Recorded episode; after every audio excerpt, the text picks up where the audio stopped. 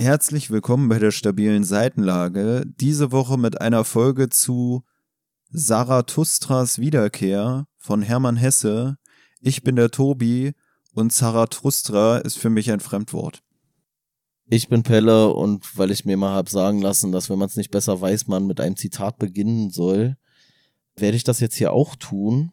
Und zwar steht hier geschrieben, gerade jetzt in dieser wunderlichen Zeit, gerade jetzt in dieser wunderlichen Zeit wird das Lied von der Weltverbesserung wieder so heftig gesungen, so heftig gebrüllt.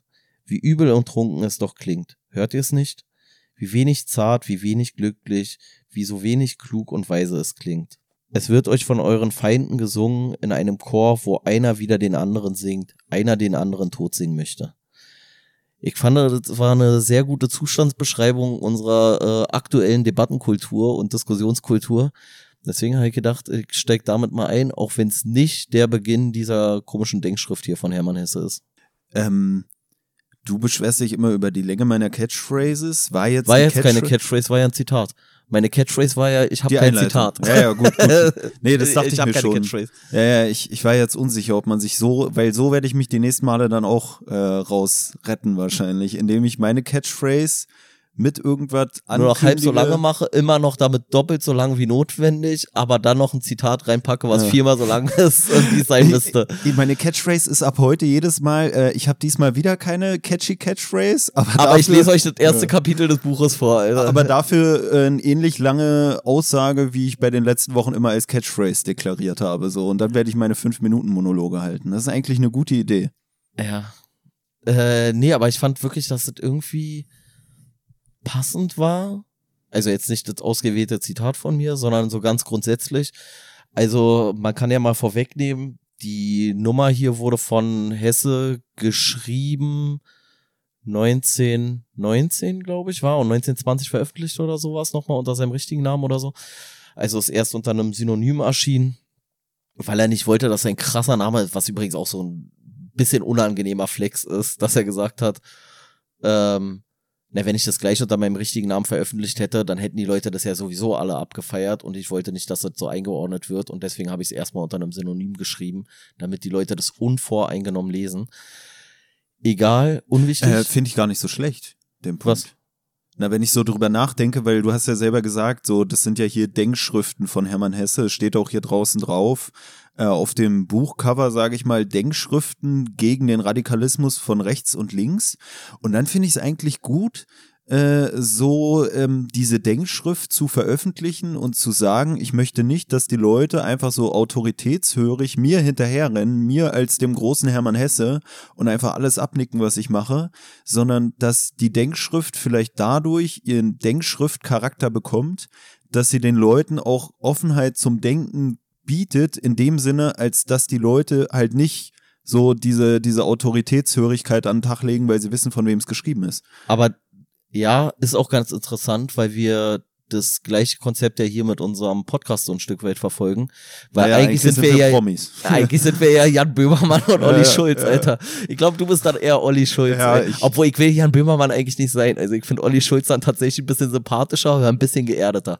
Ich würde es auch eher drehen, weil ich durch mein Eigentlich bin Aufleben ich Olli Schulz und Jan Böhmermann, während du Tommy, Tommy Schmidt und, und Felix Lobrecht bist oder so. Nee, ich finde dadurch, dass ich im Podcast mich selbst hier immer wie so ein Penner darstelle, ist es eigentlich auch besser, wenn dann bist wir dann, du doch Jan Böhmermann. Genau, weil, weil Olli Schulz ist ja der Penner so von den beiden und es wäre doof, sich als Penner als Penner zu tarnen und deswegen wäre es dann andersrum, dann wäre ich Jan Böhmermann.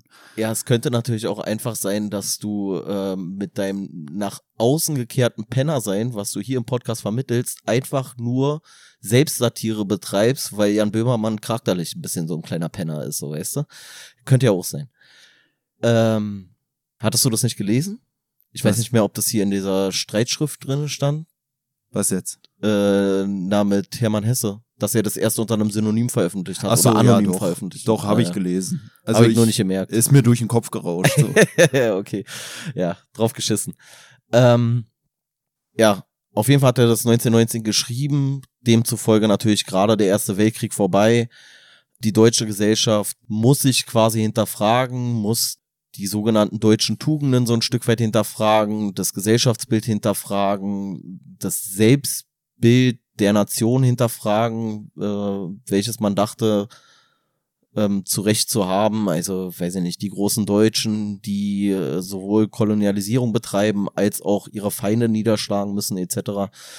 Ähm, und unter diesem Eindruck ist es geschrieben, also quasi eine Gesellschaft, die gerade nicht so richtig weiß, wo sie steht, weil sie ist nicht mehr das Kaiserreich, sie ist keine Weltmacht mehr, muss sich quasi neu erfinden und er liefert so ein paar Hinweise, wie er sich vorstellt, dass eine Gesellschaft sein müsste, damit ihr das Gleiche nicht nochmal widerfährt und sagt quasi als Essenz daraus, dass es nicht so sehr von der Gesellschaft her gedacht werden soll, sondern vom Individuum. Das heißt, wenn jeder einfach mal in sich geht und sagt so, ey, wie bin ich eigentlich mit mir selber zufrieden oder was denke ich denn eigentlich über bestimmte Dinge, dann muss man nicht so obrigkeitshörig einem hinterherrennen und dann würde es der, dem deutschen Volke ähm, wieder besser gehen. So ganz grob jetzt äh, umrissen und da bezieht er sich dann nochmal auf so einzelne Punkte, wo er sagt, so das ist so irgendwie charakteristisch für das, wie die Deutschen vorher waren oder wie sie denken gewesen zu sein. Aber deswegen finde ich sogar noch mal passender. Also zum einen dieses, was du auch gesagt hast, dass so aufs Individuum sich bezieht. Also dieser Zarathustra, der hier irgendwie als so wie so ein komischer Wanderprediger oder sowas auftritt, dass der selber auch sagt, er möchte den Leuten, vor denen er da predigt, sage ich mal, eigentlich einen Spiegel vorhalten, damit sie sich selbst erkennen. Und weil du ja auch gerade gesagt hattest, diese deutschen, deutschen Tugenden, zu denen dann auch sowas äh, gehört wie diese Obrigkeitshörigkeit, da finde ich dann schon wieder das auch passend, was wir jetzt eben schon einleitend gesagt hatten mit dem ganzen Denkschriftthema und dass Hermann Hesse das nicht unter seinem Namen veröffentlicht hatte, auf der äh, bei uns so oft benannten Metaebene, dass ich mir auch vorstellen kann, das was ich ja vorhin schon so ein bisschen meinte. Er will nicht der Führer sein, sondern er will, dass die Leute sich selber eine Meinung machen genau. auf Grundlage dessen, was er sagt, ohne gleich ja. dem großen Führer wieder hinterher zu Genau, er will nicht als der große Hermann Hesse eigentlich wieder nur diese Obrigkeitshörigkeit der Rezipienten seines Werkes ansprechen, sondern er möchte, dass die Leute unabhängig davon, dass sie wissen oder nicht wissen, wer Hermann Hesse ist, dieses Werk einfach wahrnehmen und sich selber Gedanken machen und nicht dann so dieses, ah, hier hat er mir alles vorgekaut und vorpräsentiert. Also sowohl inhaltlich als auch in der Präsentation dieser Schrift, dieser Denkschrift, äh, versucht er, das Individuum, sage ich mal, alleine zu lassen mit seinen Gedanken bezogen auf das Werk und nicht alleine dadurch, dass Hermann Hesse draufsteht, schon dem Ganzen so eine Autorität einzuflößen, die dazu führt, dass die Leute sagen, ey, da muss er auf jeden Fall recht haben oder so. Aber Gleichzeitig weiß, macht er sich vielleicht auch unangreifbar, so, ey, wenn das alle komplett Quatsch wahrgenommen genau. werden würde, dann ist er auch safe. Zum einen das und zum anderen muss man sagen, also ganz so wichtig war es ihm dann auch nicht, dass er nicht als Herausgeber oder als Verfasser dieser Schrift erkannt wird, weil er dann gesagt hat, jetzt wo es übrigens gut angekommen ist, ja, ist mir doch wichtig, dass ich das bin. Also, ja, also er hat es ja dann doch irgendwann wieder publiziert unter seinem, seinem Namen so. Also es war jetzt nicht so, dass er gesagt hat, ich hau das jetzt hier einfach mal äh, über über über einen Kanal raus oder sowas und dann sollen die Leute selber entscheiden und mir ist bin total uneitel und keiner muss das wissen, sondern er hat abgewartet, hat gesagt, alles klar, das scheint eine Daseinsberechtigung gehabt zu haben. Die Leute haben es angenommen, ohne zu wissen, von wem es ist. Aber jetzt will ich doch nochmal, dass ihr alle wisst, dass ich das war, ja, weil war schon geil so. Wobei ich jetzt gar nicht weiß, wie gut es angenommen wurde. Nee, Vielleicht war es auch so, keiner hat es angenommen und dann hat er gesagt, komm, ich hau nochmal mit Namen raus. Ja, so. ja, nee, und, und keine Ahnung, er sagt ja selber.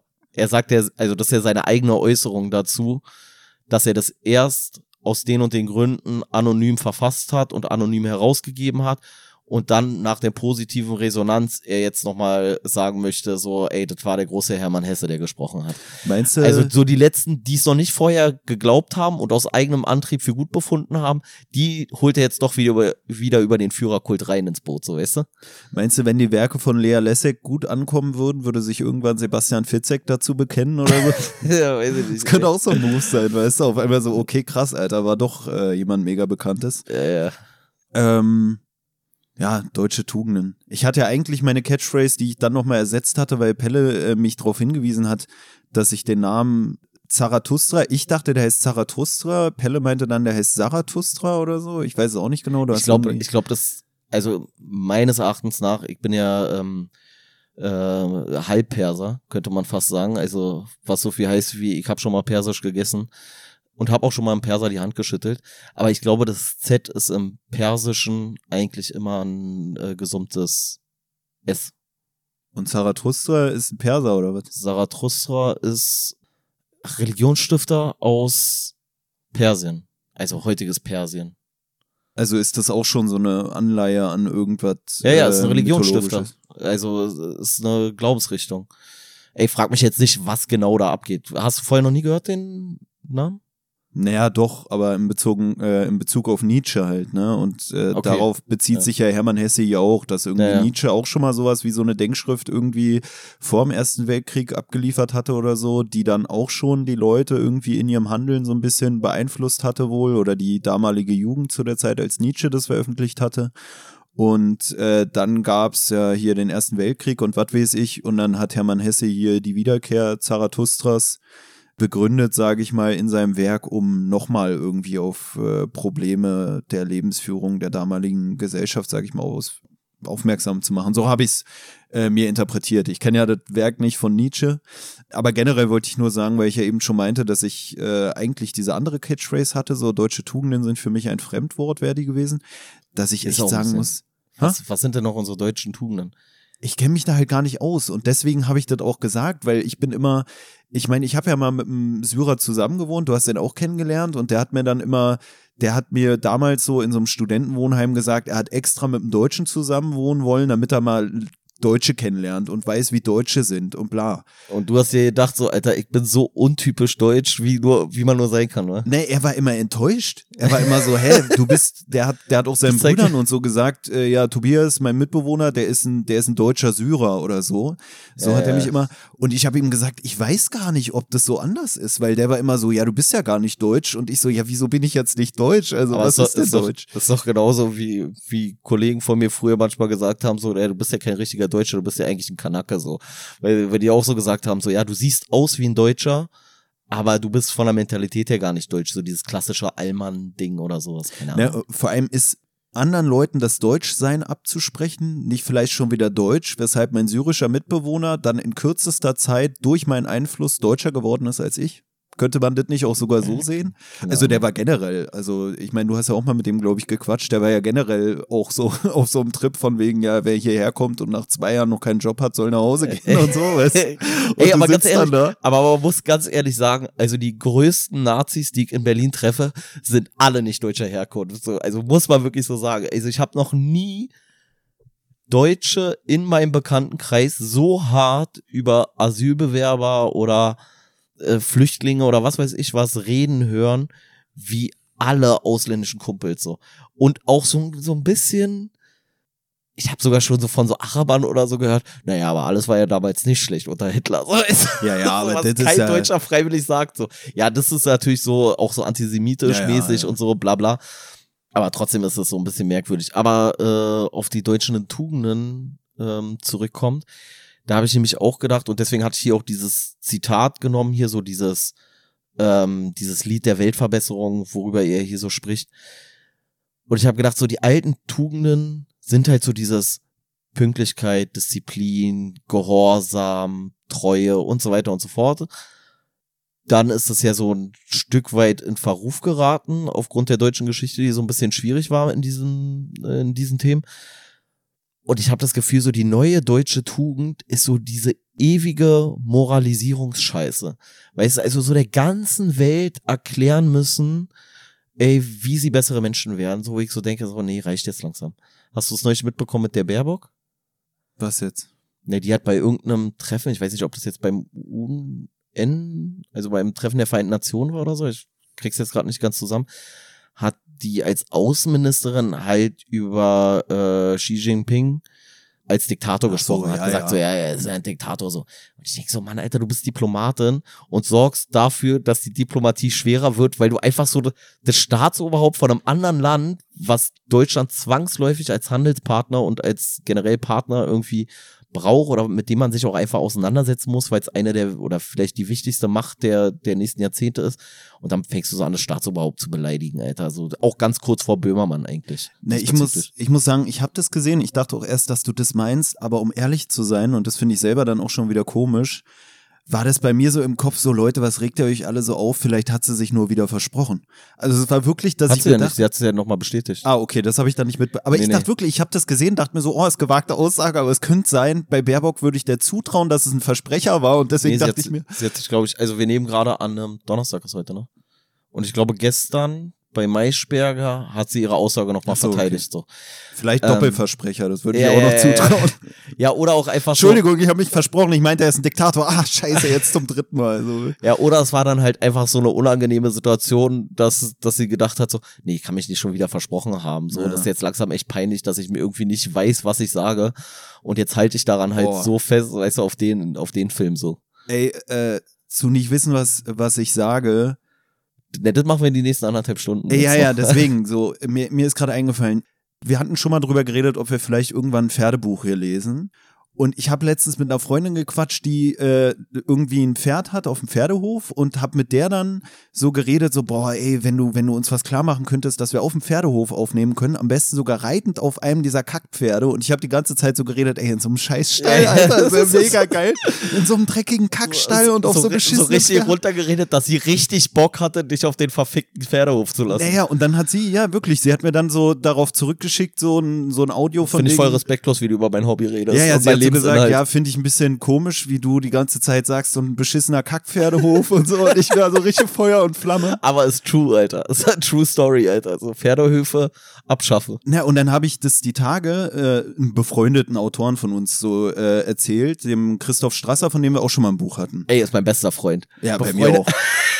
Vor allem befreundeter Autor, Alter. Wir haben so, so fünfeinhalb Sätze mit ihm gewechselt. Hast du gesagt, weißt du? befreundeter Autor oder befreundeter Otto? Nee, befreund, befreundeter Autor und Ach so. möchte mich dafür auch entschuldigen. Befreundeter Autorin. Ja, ja. Und äh, dem habe ich das dann so gesagt, so, dass ich das halt so mag, so bescheuerte Sachen und ich fänd's lustig aus so einem Pferdehof und habe ihm dann die Story erzählt und dann hat er mir geantwortet, ja, äh, kann schon sein, dass dies vielleicht ein bisschen respektlos fand, wenn du die ganze Zeit sagst, so voll beschissener Äh. Kackreiterhof und so. Äh. Und ich habe wirklich so geredet. Und jetzt kommt nämlich das Ding, ich habe heute äh, Die Zusage bekommen, dass wir jetzt nächste Woche auf dem Pferdehof unterwegs sind. Nee, nee, nee. Ich hatte, ich habe in meiner Bude zu Hause, ist ein Thema für sich, habe ich einen Schädlingsbefall und hatte das meiner Hausverwaltung gemeldet und dann habe ich einen Brief bekommen von einer Schädlingsbekämpfungsfirma und habe da heute angerufen, um mit denen zu bereden, was da bei mir zu Hause in der Wohnung vorgenommen wird. So viel zu meinem Penner-Lifestyle ist ja alles nur Image, um nicht aufzufliegen, dass ich ein Böhmermann bin. Auf und jeden mit Fall. Wohnung meint Tobi eigentlich die Bahnunterführung. Ja, naja, und ich habe dann da angerufen und habe äh, erstmal in der Warteschleife gehangen und dann kam die Dame da von der Firma ran und hat so gesagt, ja, guten Tag, was kann ich für Sie tun? Und dann habe ich so gesagt, ja, ich hatte heute äh, einen Brief im Briefkasten ähm, wegen so Schädlingsbekämpfungsgedöns. Und dann hat die so gesagt, ja, wie, was bitte? Und ich so, naja, sind Sie nicht von dieser Schädlingsfirma da? Und dann sie so, ja, Schädlingsbekämpfungsgedöns, das ist unsere Firma. so, weißt du, und ich, ich, ich krieg das so mit, denk mir so, Alter, was kackt die sich so ein? Und hab dann so direkt so gesagt, ja gut, dann schönen Feierabend Ihnen noch so oder einen schönen Tag Ihnen noch, wollte gerade auflegen, da hat sie dann wieder das Gespräch aufgenommen. Aber ich dachte mir so, what the fuck? Ich hatte einen Tag vorher noch mit unserem befreundeten äh, Otto äh, drüber geredet. Otto oder Autor? Otto. Ich finde, so. Otto kann man den auch nennen. Der ist ja ein Kumpel von uns, der versteht sowas. Best Aber Bros, Alter. der hört sowieso nicht die Folgen, von daher können wir über den reden, wie wir wollen. äh, scheiß drauf. Hauptsache, er schickt uns Bücher umsonst zu.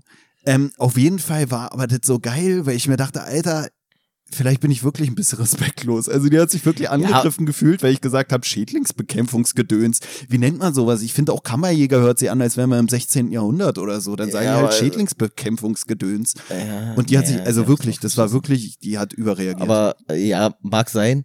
Ich muss ja auch sagen, ich rede ja dann auch von meinen eigenen äh, beruflichen Sachen dann halt auch manchmal so. Ich bin halt so auch eher flapsig. Und da manchmal schießt man aber über das Ziel hinaus, weil andere Leute einen vielleicht nicht so kennen. Aber wenn du gerade meinst, hier mit Anruf und respektlos. ähm, neulich hat meine, äh, also ich hatte so einen kleinen ja, Dienstunfall, kann man sagen, so, er hat mir irgendwie so einen Nerv eingeklemmt, bla bla bla, musste zum Arzt, dies, das, pipapo, Spritze bekommen, alles wieder schicki. Und die haben mir dann noch ein Rezept gegeben für so äh, irgendwelche Tabletten, die ich dann nehmen sollte. Hier so Muskelrelax, irgendeine Scheiße da halt. Keine Ahnung. Kenne mich nicht aus mit dem Müll.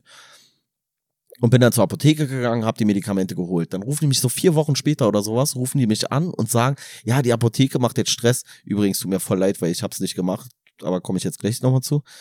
ähm, ja, die machen jetzt Stress, weil wir haben ihnen kein Privatrezept ausgestellt, sondern Kassenrezept. Und deswegen müsste jetzt die Apotheke draufzahlen. Und ich so, ja, okay, hm, ja, ja gut, ja, und jetzt so, ja, sie müssen nochmal herkommen, dann hier bei uns ein Rezept abholen, das dann einfach nur in der Apotheke abgeben, ohne aber Medikamente dafür zu bekommen, damit sie das alte Rezept quasi zerstören können und das mit dem neuen Rezept irgendwie verrechnen, bla. Und ich war halt auch die ganze Zeit so ganz höflich, ganz, ganz höflich. Und dann aber beim Auflegen, also als ich mich schon verabschiedet hatte, dachte ich, die hat jetzt schon aufgelegt und ich nehme den Hörer so vom, vom Ohr weg so und am Mund direkt vorbei noch und sag so, Mann, die dummen Scheißschweine, da jetzt muss ich da mhm. irgendwie hin. Und dann sehe ich so, das Telefonat läuft noch und ich nehme es so ran, hör einfach nur so kurz und sie so, äh, Herr sowieso, Herr sowieso. Sie fragt nochmal so nach, da habe ich schnell einfach aufgelegt. Ja. Ähm, bin aber auch nicht zur Apotheke gegangen, obwohl ich es wirklich vorhatte. Hab's dann vergessen, ist jetzt schon wieder anderthalb Wochen her. Ich glaube, ich lasse es jetzt einfach. Ich habe dir das ja, glaube ich, auch mal gesagt, dass ich so über einen Dozenten, bei dem ich eine Hausarbeit schreiben musste, irgendwie mit äh, Kollegen in so einem äh, Arbeitsraum hinter einem Vorlesungssaal, ich sag mal, am Lästern war. Und der Vorlesungssaal war an sich leer. Wir hatten irgendwie einen Türklackern gehört und dann war da aber nichts zu sehen. Und dann haben wir so über den Dozenten geredet. Der eine hat den sogar imitiert mit irgendwelchen philosophischen Zitaten oder so möchte gern philosophischen Aussagen. Und auf einmal kommt der Dozent um die Ecke und sagt, ich wollte Ihnen nur sagen, dass ich Sie hören kann. Und dann dachte ich mir so, Alter, what the fuck, du schreibst bei dem eine scheiß Hausarbeit, so, die sowieso dann mega subjektiv ist, weil es so um Interpretationen geht und dann hört er einfach, wie du über ihn lästerst. Mega unangenehm. Du hast über ihn gelästert oder dein Kumpel da? Äh, alle, die anwesend waren. Wir waren zu zweit. okay. Naja, aber das Ding ist, ähm, auch bei dieser Schädlingsscheiße, ich wollte der dann eigentlich schildern, was bei mir zu Hause los ist, aber ich hatte dann auch so ein bisschen resigniert, weil ich mir dachte, ich kann das gar nicht ernst rüberbringen, weil ich habe ich hatte so das Gefühl, die hat mich jetzt auf dem Kicker. Ich kann ja nicht sagen, ich habe alle Löcher, die ich in der Bude finden konnte, mit Bauschaum aufgesprüht und so. Ich hatte so das Gefühl, egal was ich sage, es kommt unseriös, auch wenn es wahrscheinlich jeder so gemacht hätte. Und dann hat die mir nur gesagt, die würden da Fallen aufstellen, um zu detektieren, wo jetzt da noch irgendwelche Viecher sind. Da habe ich gesagt, wir haben schon 13 Mäuse gefangen und ich glaube, jetzt ist Feierabend hier. Äh, dann brauchen sie eigentlich Stück? gar nicht mehr rumkommen. Ja. Alter. Naja. ja. Ey, du lebst in einem verfickten nee, Mäusekino, Alter. Ich bin ja jetzt bei meinem Bruder in der Wohnung, die äh, Wohnung am Sitten, von daher lebe ich da nicht 13 ist schon, äh, nee, egal.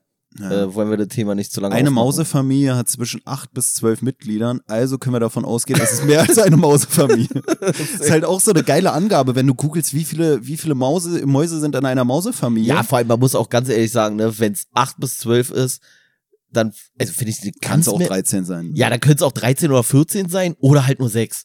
Oder? Ja, aber also, für mich ist halt auch egal, als was Ich sag mal so, eine Mausefamilie grundsätzlich, auch eine Mausefamilie mit drei Familienmitgliedern, wäre mir schon eine Mausefamilie zu viel. Naja, und mir ist halt auch egal, wie groß die Gruppe ist, damit sich die Mäuse noch als Familie identifizieren, weil im Zweifelsfall habe ich halt einfach fünf Familien in der Wohnung. So, es bringt mir auch nichts zu wissen, dass eine Familie nur zwölf Mitglieder hat, wenn das aber fünf Familien sind, die aus allen möglichen Löchern kommen. Vielleicht war die eine Maus auch ein Single-Haushalt. Ja. Kann natürlich auch wirklich.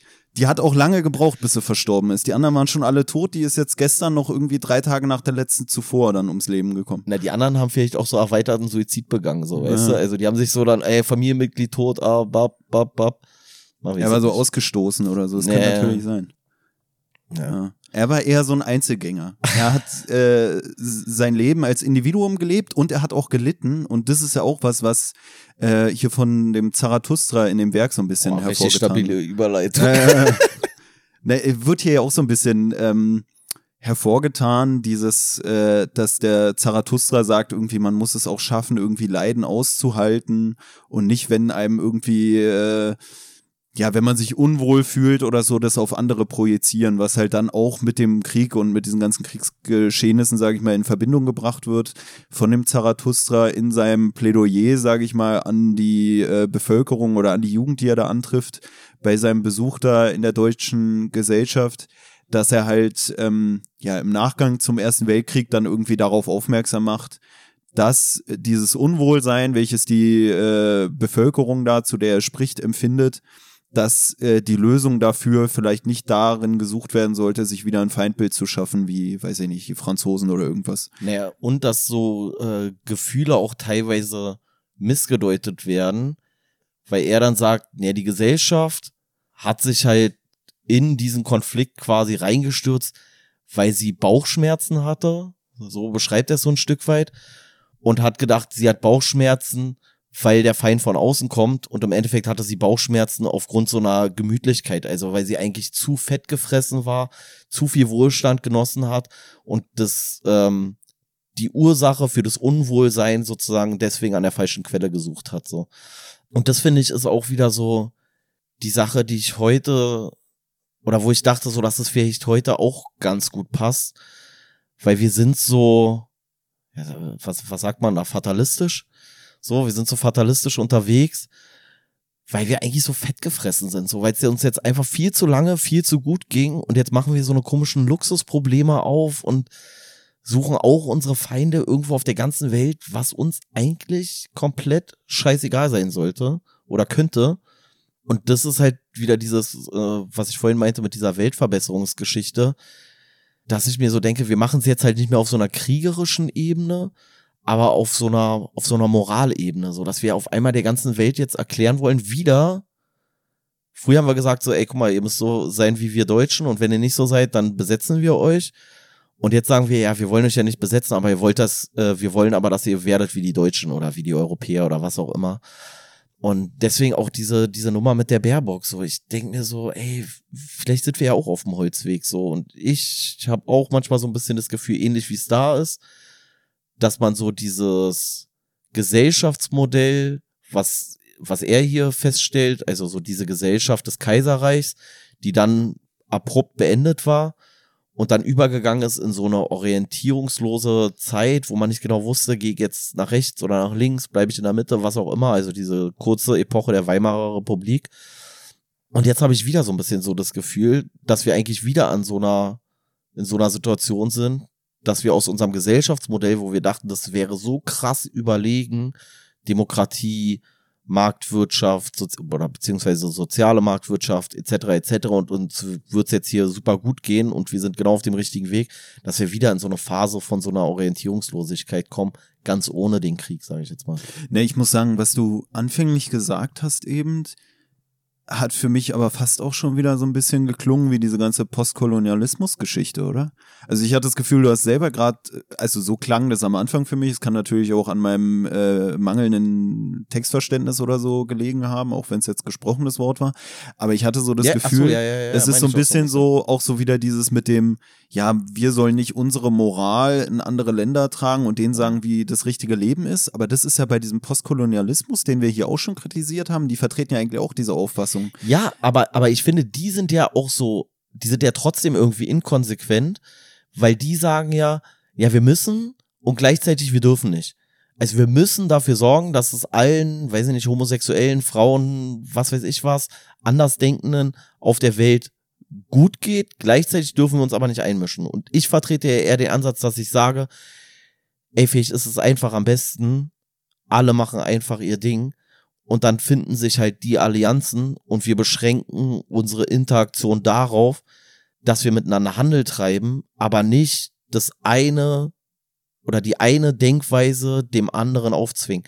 Also was denkt man zu erreichen, wenn man China erklärt, dass sie das falsche falsche Modell wählen. Und gerade so jemand wie Baerbock, Alter, ganz ehrlich mal, Baerbock hat in ihrem ganzen Scheißleben im Vergleich zu Xi Jinping gar nichts erreicht.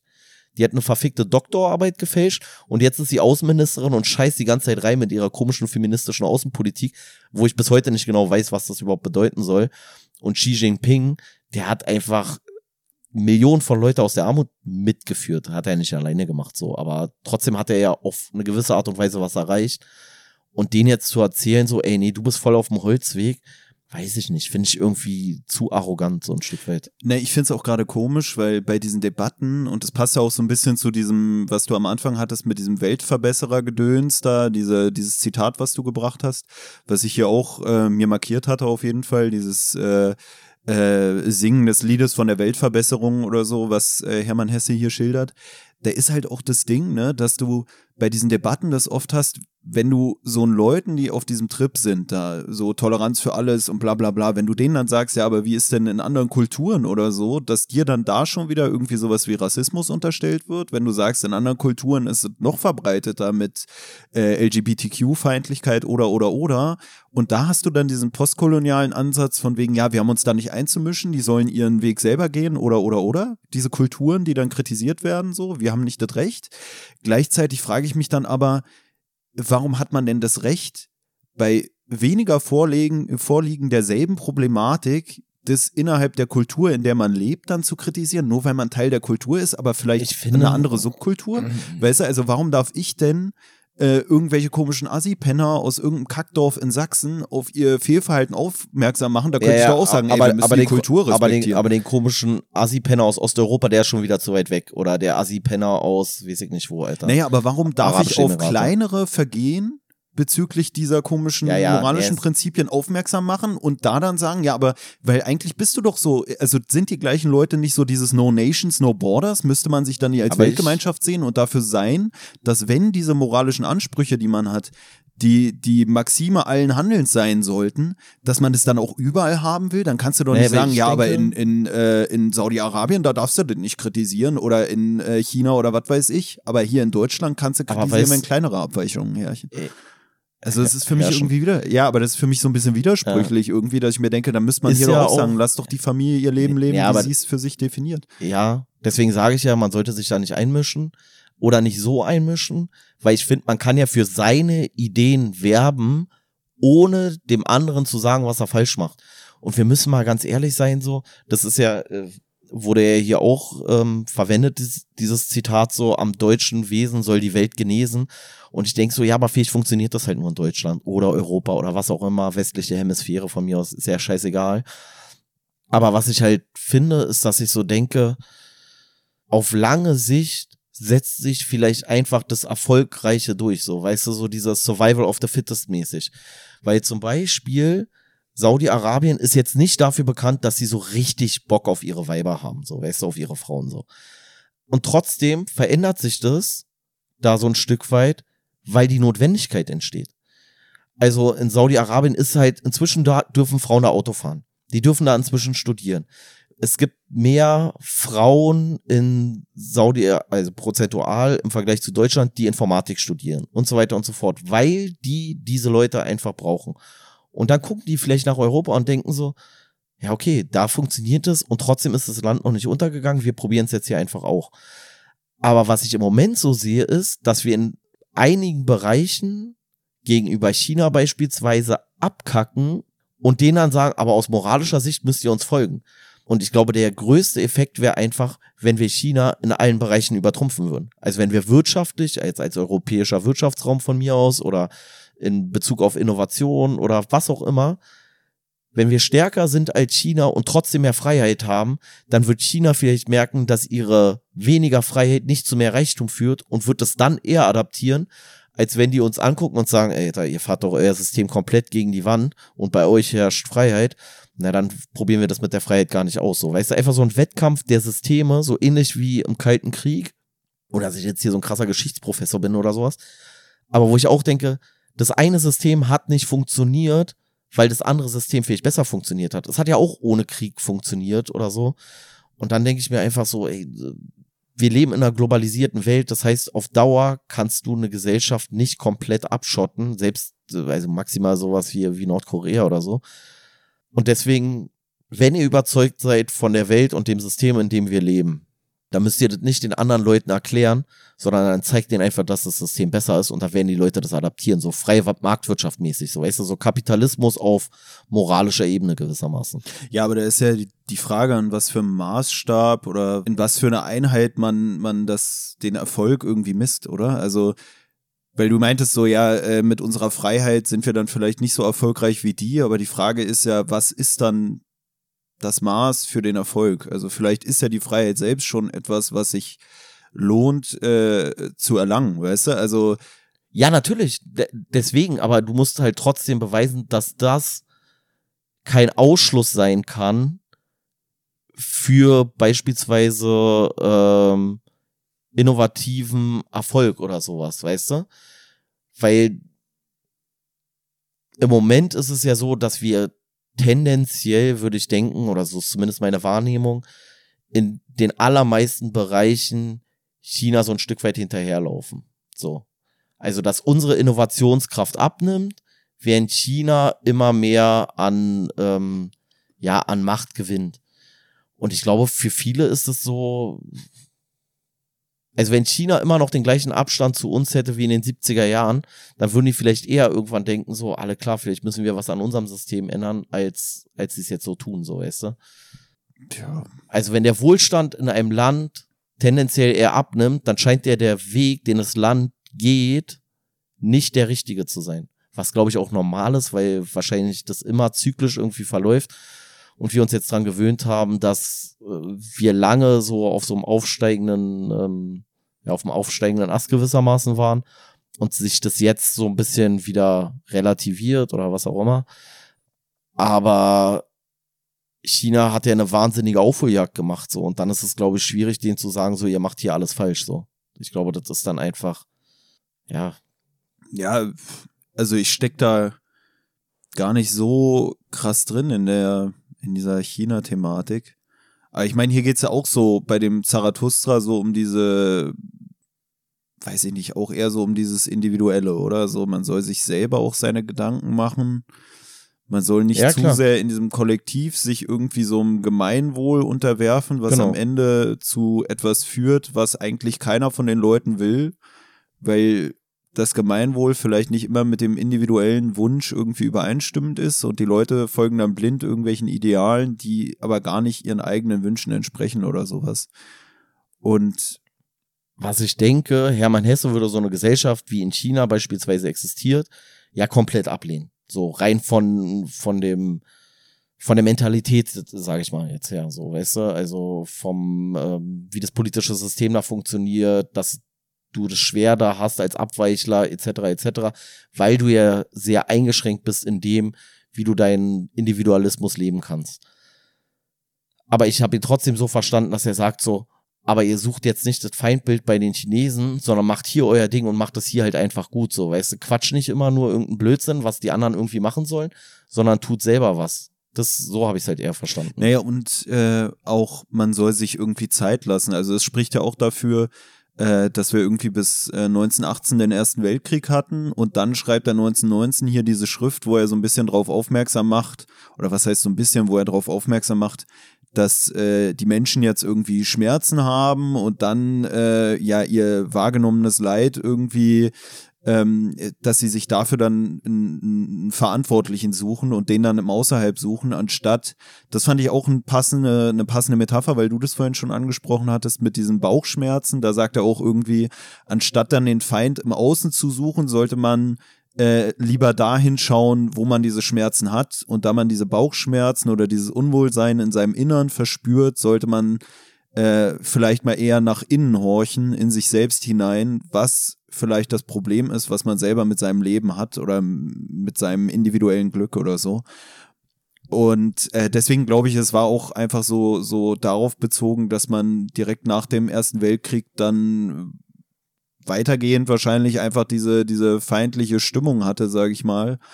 Na, alle, alle sind schuld, außer man selber. ja, ja. ja. Alle sind schuld, außer man selber. Und die Deutschen können ja nicht schuld sein, weil am deutschen Wesen soll die Welt genesen oder irgendwie so ein Quatsch, ne? Und anstatt dann mal zu gucken, welche dieser Tugenden, das sagt hier der Hermann Hesse auch irgendwie, äh, früher hat man diese Lieder gesungen, sage ich mal, oder diese Sprüche rausgehauen und jetzt stehen die Deutschen selbst irgendwie am Straßenrand der Geschichte und sind die einzigen, die heulen, weil sie äh, eine Niederlage erfahren haben. Obwohl sie ja vorher meinten, die Deutschen wären so überlegen mit ihren deutschen Tugenden und und und, an denen die Welt genesen soll. Und jetzt sind sie selber nicht mal äh, ja genesen, sage ich mal, sondern selber die, die am kränksten aus der ganzen Sache herausgekommen sind. Was ich auch äh, einen ganz coolen äh, Punkt hier fand, so, oder so ein Satz, ich gebe den jetzt noch sinngemäß wieder, weil ich den jetzt hier eh nicht wiederfinde auf die Schnelle. Ähm, aber dass er so sagt, so, äh, ja, ihr seid jemanden hinterhergelaufen, von dem ihr hören wolltet, was ihr tun sollt. Und jetzt lauft ihr mir hinterher und ich soll euch auch wieder sagen, was ihr tut. Und ihr haltet euch doch alle für so große Helden, aber niemals hat ein großer Held vorher gefragt, was er tun soll, so, sondern der Held handelt halt sozusagen selber so, weißt du? Also nicht so dieses so immer einen Verantwortlichen haben, weil man immer nur jemanden hinterherläuft, fand ich eigentlich auch irgendwie so passend, weil ich das auch, wie gesagt, bin ja in dieser komischen, verkackten Polizeibehörde und da ist es halt auch voll häufig so, dass die Leute sich immer davor scheuen, selber zu handeln, weil eigenes Handeln auch die Verantwortung für dieses Handeln mit sich bringt und deswegen dann einfach sagen, nee, der hat das gesagt, ich bin raus, so, weißt du? Und hier ist es ja so eine ähnliche, so ein ähnliches Phänomen. Na, er hat ja auch so einen Satz, erzählt man Heldentaten nicht so, als wären sie von Verbrechern getan, weil es gut ist, sich selbst von dem Wege zu solchen Taten zu bewahren. Also auch irgendwie, also ich muss da an so diese, diese klassischen irgendwie so wie so Märchen denken oder einfach so ein Quatsch wie Robin Hood oder so, ne? So, dass man auf der einen Seite denkt, die Leute tun ja schon was Gutes, aber gleichzeitig hat man auch immer dieses, ja, aber Leute bestehlen und dann da irgendwie den Hals aufschlitzen, das ist auch nicht gut. Und somit kann man dann oft vor sich rechtfertigen, vielleicht selber nicht diesen Weg zu gehen, weil man selber sich vielleicht auch strafbar macht. Weißt du, also auch wenn du irgendwie, weiß ich nicht, den Diktator dann irgendwie enthauptest oder so, dann bist du ja trotzdem jemand, der jemanden ermordet hat und deswegen. Nee, ich, ich würde es sogar noch abschwächen und sagen, gar nicht mal unbedingt strafbar machen, aber in dem Moment musst du halt, wenn du diesen Weg selber beschreitest, da musst du halt auch Verantwortung dafür übernehmen, ne? Und dich im Zweifel dafür rechtfertigen, wie du ihn gegangen bist oder sowas. Und so sagst du so, ja, also das ist ja schon ein krasser Typ gewesen, so, aber also ich könnte aus den und den Gründen nicht. Und somit kannst du auch nie für irgendwas zur Verantwortung gezogen werden. Na, ich fand ja auch einen Satz gut, äh, wo er sagt, glaubt ihr nicht, dass am Ende ein Vaterland gesünder ist und besser gedeiht, in das nicht ein jeder Kranke seine eigenen äh, in das nicht ein jeder Kranke seine eigenen Gebrechen hineindeutet, an dem nicht jeder Leidende herum, an dem nicht jeder Leidende herumkuriert.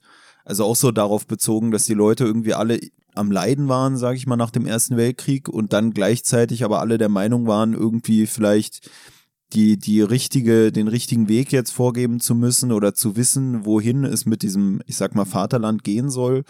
Gleichzeitig sind es aber alles eigentlich selber Leute, die mit ihren eigenen Problemen irgendwie noch nicht klargekommen sind, sage ich mal, deswegen diesen Feind im Außen suchen und denken, sie könnten dem Vaterland äh, zu einer glorreichen Zukunft verhelfen, während sie selber aber eigentlich ja gerade am Kränkeln sind und deswegen gar nicht in der Lage sind, vielleicht gesund, gesunden Geistes Entscheidungen zu treffen. Aber das finde ich ist ja auch so ein bisschen, also da kenne ich auch ein Stück weit unsere jetzige Zeit wieder was ja auch ein Stück weit passt, weil hier hat man ja dann so, zumindest dann später im Laufe der 20er Jahre, so dieses, äh, was du ja meintest, so jeder doktort irgendwie da dran herum und erkennt das Leiden irgendwo anders. Und so ist es jetzt ja auch. Jetzt regen sich alle darüber auf mit der AfD, weil die erkennen halt ein bestimmtes äh, Leiden vielleicht oder erkennen das für sich und versuchen jetzt ja einen anderen Weg, sage ich mal, zu gehen wieder andere möchten jetzt irgendwie wieder zurück in die Zeit von vor 30 Jahren oder was weiß ich was. Ich glaube, es ist auch ein Stück weit vielleicht normal. Vielleicht geht's auch gar nicht anders in so einer Parteiendemokratie. Aber trotzdem hast du so das Gefühl, im Moment sind wir eigentlich nur noch alle damit beschäftigt, irgendeinen anderen Feind auszumachen und eigentlich so die, unsere eigenen Probleme gar nicht so anzugehen. So, die einen sagen, ja, die Flüchtlinge sind der Feind, die anderen sagen, ja, die, die Chinesen sind der Feind oder die Amerikaner oder die Russen oder die Klimasünder sind die Feinde oder die Klimakleber sind die Feinde oder was auch immer so, weißt du, also jeder sucht wieder irgendeine Gruppe, die verantwortlich ist für das eigene empfundene Leiden. Und da sind wir, also nehme ich auch gar nicht raus, so ich glaube, das macht jeder ein Stück weit so. Aber trotzdem finde ich, ist es irgendwie im Moment so eine anstrengende Situation. Naja, für mich ist es auch so schwierig, aber was, was ist denn das eigene Leiden und. Naja, ich finde so ein bisschen so die Sachen, die wir selber an der Hand haben. Also wir heulen ja rum und sagen so, äh, ja, hier, äh, was weiß ich was, äh, Klimawandel ist alles ganz schrecklich so und dann, ja, ich weiß, die Klimakleber machen sich ja auch stark für die Ziele, die wir hier in Deutschland haben, CO2-mäßig. Aber trotzdem sind ja viele Sachen so, die wir gar nicht so selber eigentlich beeinflussen können. Und ich glaube, das macht es dann auch so leicht. Ja, du meinst, man kann dadurch dann die Verantwortung abgeben, dass man sagt, mir geht's dann nur scheiße oder ich bin hier am Leiden und muss hier diesen Kampf gegen den Klimawandel führen, weil die anderen es nicht tun. Und dadurch kann man eigentlich, also das ist ja oft auch nee, so bei so einem Du begibst dich in so einer, in so einer Märtyrerrolle, in der du dich wahnsinnig erhaben fühlen kannst, glaube ich. Weißt du, egal ob das jetzt, kannst du auf die ganze, auch auf die ganze Identitätspolitik, so, weißt du, dann, und dann kämpfst du hier deinen Kampf und du denkst so, ja, wofür kämpfst du denn jetzt aber eigentlich, so, weißt du? Also du kämpfst ja nur gegen alle möglichen anderen und beschäftigst dich gar nicht mit dir so richtig oder mit, nicht mal mit deinem, mit deiner Gruppe, die zu stärken, sondern du beschäftigst dich nur damit, dass du den schwach machen musst. Ja, lass den doch scheiße schwach sein. Der, der spielt doch gar keine große Rolle, so weißt du. Beschäftige dich doch mit dir oder mit den Leuten, die es irgendwie wert sind, aber sich so immer dann auf so diesen, diesen einen Feind zu stürzen. Also das ist so das, was ich auch in dieser Cancel Culture irgendwie so wahrnehme oder in dieser Twitter-Bubble oder X-Bubble, wie es jetzt heißt, keine Ahnung dass ich immer so denke, so, wir beschäftigen uns ständig damit, was in China nicht läuft und ich denke so, ey, können wir uns einfach mit den Sachen beschäftigen, die hier bei uns nicht laufen, so, weißt du? Naja, und das ist auch äh, das, woran ich gerade denken musste, so dieses, du musst halt zum Teil dann auch nichts machen, weil du bist ja nicht derjenige, der das Problem ist und du kannst halt auch nichts dran ändern, so, weißt du? Und das ist das, was zum Beispiel auch, weil du gerade meintest mit diesem Cancel Culture Kram, zum Beispiel bei diesem Hogwarts Legacy äh, Videospiel Anfang diesen Jahres, da gab es ja dann auch so diese ganze Cancel-Debatte von wegen J.K. Rowling ist, keine Ahnung, was transfeindlich und bla. Und deswegen sollte man das Spiel nicht spielen. Und das hatte ich, glaube ich, schon mal in einer anderen Folge gesagt, dass es dann auch so Leute gab, die meinten irgendwie, ja, deswegen boykottieren sie das Spiel. Und dann hat jemand darauf reagiert, auf diese Aussage auf Twitter, von wegen, ja, ich boykottiere jetzt dieses Spiel so von wegen, ja, dann spende doch das Geld für eine Transorganisation. Und dann hat diese Person, die gesagt hat, sie boykottiert das Spiel, gesagt, naja, sie hat ja gar nicht die 70 Euro, deswegen kann sie es auch nicht spenden. Sie würde es ja gerne machen, wenn sie könnte. Wo du dann aber das Gefühl hast, was ja, ist. Ja, dann hättest du dir das Spiel halt auch nicht kaufen können und somit machst du eigentlich so eine Scheindebatte von wegen, ja, ich boykottiere ja. das, obwohl es für mich gar nicht, weißt du, was ich übrigens nee, das meine ich ja, ich, ich könnte auch sagen, ich boykottiere das Spiel und ich boykottiere Harry Potter schon seit langem, ich könnte mir das auf die Fahne schreiben, aber eigentlich ist es ja kein aktiver Boykott, weil ich muss ja selber nichts kommt. dafür machen, weil ich, ich muss ja keine Einbußen hinnehmen, weil mich das sowieso nicht interessiert, die Scheiße. Ich boykottiere zum Beispiel Yachthäfen und Helikopterflüge. Ja. Seit Jahren schon. Ja. Ja, weil ich es einfach nicht gut finde. Normalerweise würde ich immer zur Arbeit mit dem Helikopter, aber ich möchte gerne boykottieren aus CO2-Gründen. Aber das ist ja genau das, was ich ja, meine, ne? So, dass man dann immer sagen kann, so, ja, die anderen sind das Problem und ich mache da ja nicht mit. Aber aber das ist doch. Das ich würde auch nicht mitmachen, wenn ich es könnte. So. Ja, aber das ist ja genau die gleiche Scheiße, äh, wo du das Gefühl hast mit den, mit den äh, Klimaklebern, die sagen, ja, alle klar, ich möchte nicht, dass Autos fahren oder was auch immer. Und deswegen klebe ich mich auf die Straße und du denkst so, ja, du musst ja auch nirgendwo hin. Weil du hast ja die Zeit, dich auf die Straße zu kleben. So, weil wenn du die, die Zeit hättest, dich auf die Straße zu kleben, müsstest du ja arbeiten. Und wenn du nicht arbeiten musst, dann hast du halt die Zeit, dich da hinzukleben und dann kannst du sagen, ich boykottiere das Autofahren. Ja, du musst ja auch nirgendwo schnell hin, offensichtlich. So, weißt du, das ist ja komplett scheißegal. Du hast ja frei. Na, die machen das ja dann sogar beruflich. Die haben ja doch da sogar Gelder bekommen. Und das ja, war ja, das habe ich da auch schon mal hier im Podcast gesagt, dass ich ganz ehrlich sage, ja, wenn ich dafür Geld kriegen würde und mir dann meine komischen Gerichtskosten äh, erstattet werden von, apropos, da würde ich es vielleicht sogar auch machen. Und apropos, dann hat es für mich auch nicht mehr viel, wie mit dem Boykott, hat es für mich auch nicht mehr viel mit meinem Aktivismus zu tun, wenn ich es beruflich beruflich mache. Ich finde es dann irgendwie schwierig, weil ich mir denke so, ja, dann ist das für mich halt einfach ein gut bezahlter Job und ja, wie viele halt Leute, ein, Söldner, ein Klimasöldner. Naja, und wie viele Leute verraten ihre Prinzipien für einen gut bezahlten Job? So, weißt du, ja, also ja. da kann ich auch sagen, ja, eigentlich ist mir Klimawandel scheißegal oder ich bin pro Klimawandel, aber für 5000 Euro im Monat ja. mache ich die Scheiße dann doch und also dann kann ich auch meine Flüge machen, wenn also ich dann Urlaub habe. Also ich glaube, so viel bekommen sie jetzt auch wieder nicht so. Ich weiß nicht. Ich mein's nur beispielhaft. Ja, ich weiß schon. Aber das gab's früher auch schon. Also es gibt's auch bei der Antifa, dass die Demo-Geld bekommen. Ist jetzt nicht mega viel, aber die kriegen dann halt 20, 30 Euro. Und dann kommen sie halt auch manchmal zu irgendeiner Demo, ja, wogegen demonstrieren wir denn heute? So, ja, weil die selber gar keine Ahnung haben, worum es geht. Aber hast du das äh, mitbekommen mit dem Brandenburger Tor jetzt? Die, Dass sie da Farbe ran gemacht haben?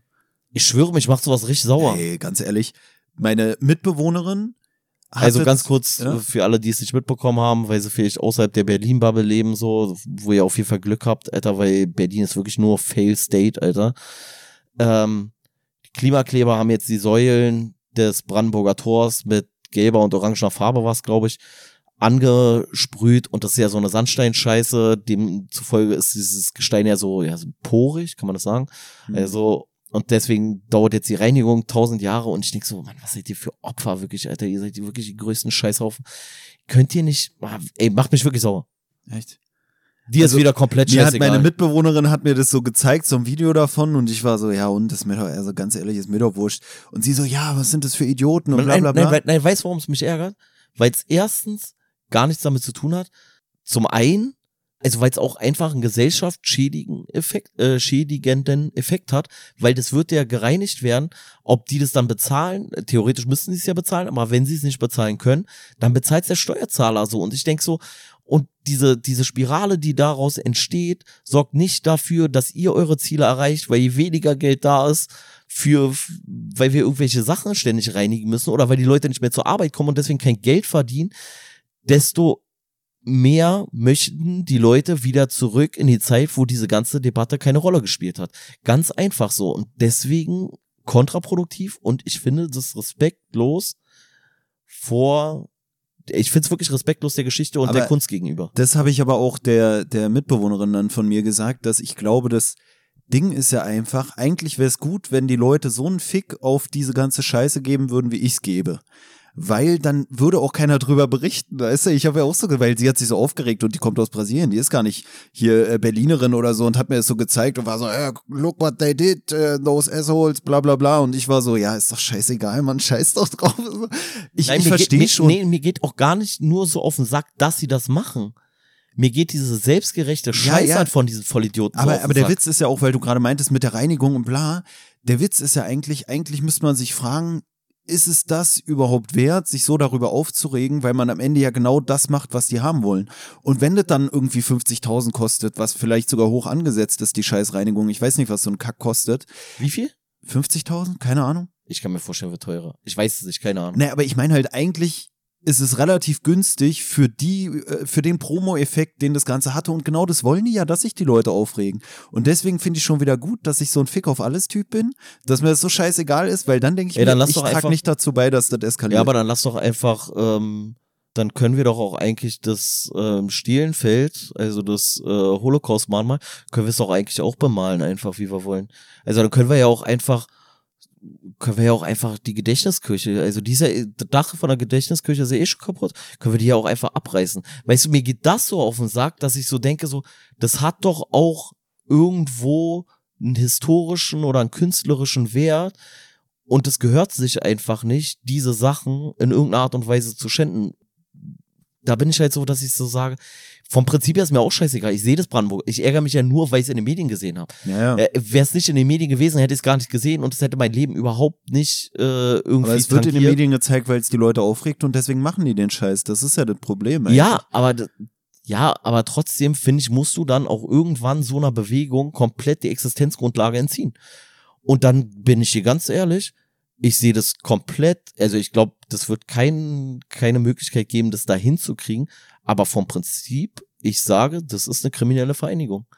Die verabreden sich dazu, Straftaten zu begehen, die verabreden sich dazu, äh, oder die, die werden teilweise dafür bezahlt und so weiter und so fort, da fließen Gelder und so weiter. Und ich finde so, nee, Alter, dafür nicht. Da macht's wie Fridays for Future so, weißt du? Und aber zerstört doch nicht irgendwelche, ich weiß nicht, ich habe da kein Verständnis für. Ne, ist ja auch äh, was was finde ich da auch wieder passt hier, weil der Hermann Hesse finde ich, und deswegen fand ich dieses Zitat auch gut, auch was du vorhin gebracht hast, der bringt diese Weltverbesserung auch, wie ich es finde, mit so einer äh, gewissen Selbstverliebtheit irgendwie in Verbindung. Und da hat er hier auch so einen Satz, da wo der Mensch sich seiner Selbstsucht zu schämen beginnt, da fängt er an, von Weltverbesserung zu reden, sich hinter solchen Worten zu verstecken. Ja. Und äh, das ist für mich auch so ein bisschen so dieses, was halt oft gesagt wird, ich kann es jetzt nicht hundertprozentig bestätigen, aber dass halt viele sagen, es ist auch so ein bisschen so äh, der Wille, so ein Märtyrer zu sein oder so, oder der, der Große zu sein, der da irgend so einen Quatsch an irgendeine Wand gekippt hat oder an irgendein schönes Gemälde da, die, da die Tomatensauce oder den Kartoffelbrei draufgeworfen zu haben. Aber halt auch Selbstdarstellung. So, ja, ne? ja, das meine ich ja. Und auch wenn es nur ich, vielleicht in dieser Gruppe ist, wo man die Leute dann halt fähig kennt. So hatte ich hier bei Hermann Hesse auch so das Gefühl und er sagt dann so, ähm, dass er findet, dass wahre Selbstsucht sich eigentlich dadurch auszeichnen sollte. Also er sagt, er hat kein Problem mit wirklich selbstsüchtigen Menschen, weil die wahrscheinlich auch wirklich zu einer besseren Welt beitragen würden. In dem Sinne, als dass die Menschen sich halt mehr mit sich selbst befassen, wie er es ja hier auch anspricht, so dass man mehr auf sich selbst achten soll und auf seine eigenen Bedürfnisse und nicht irgendwie was hinterherrennen oder so. Und dass er hier auch sagt, die Leute, die wirklich selbstsüchtig sind, die leben das Leben oder lieben das Leben mit allem, was dazugehört, als sie selbst als Individuum, leben deswegen auch eher das Leid aus und sind nicht so darauf aus, anderen Leuten ihr Leben zu zeigen oder so, weil sie ihr Leben für sich selbst genießen.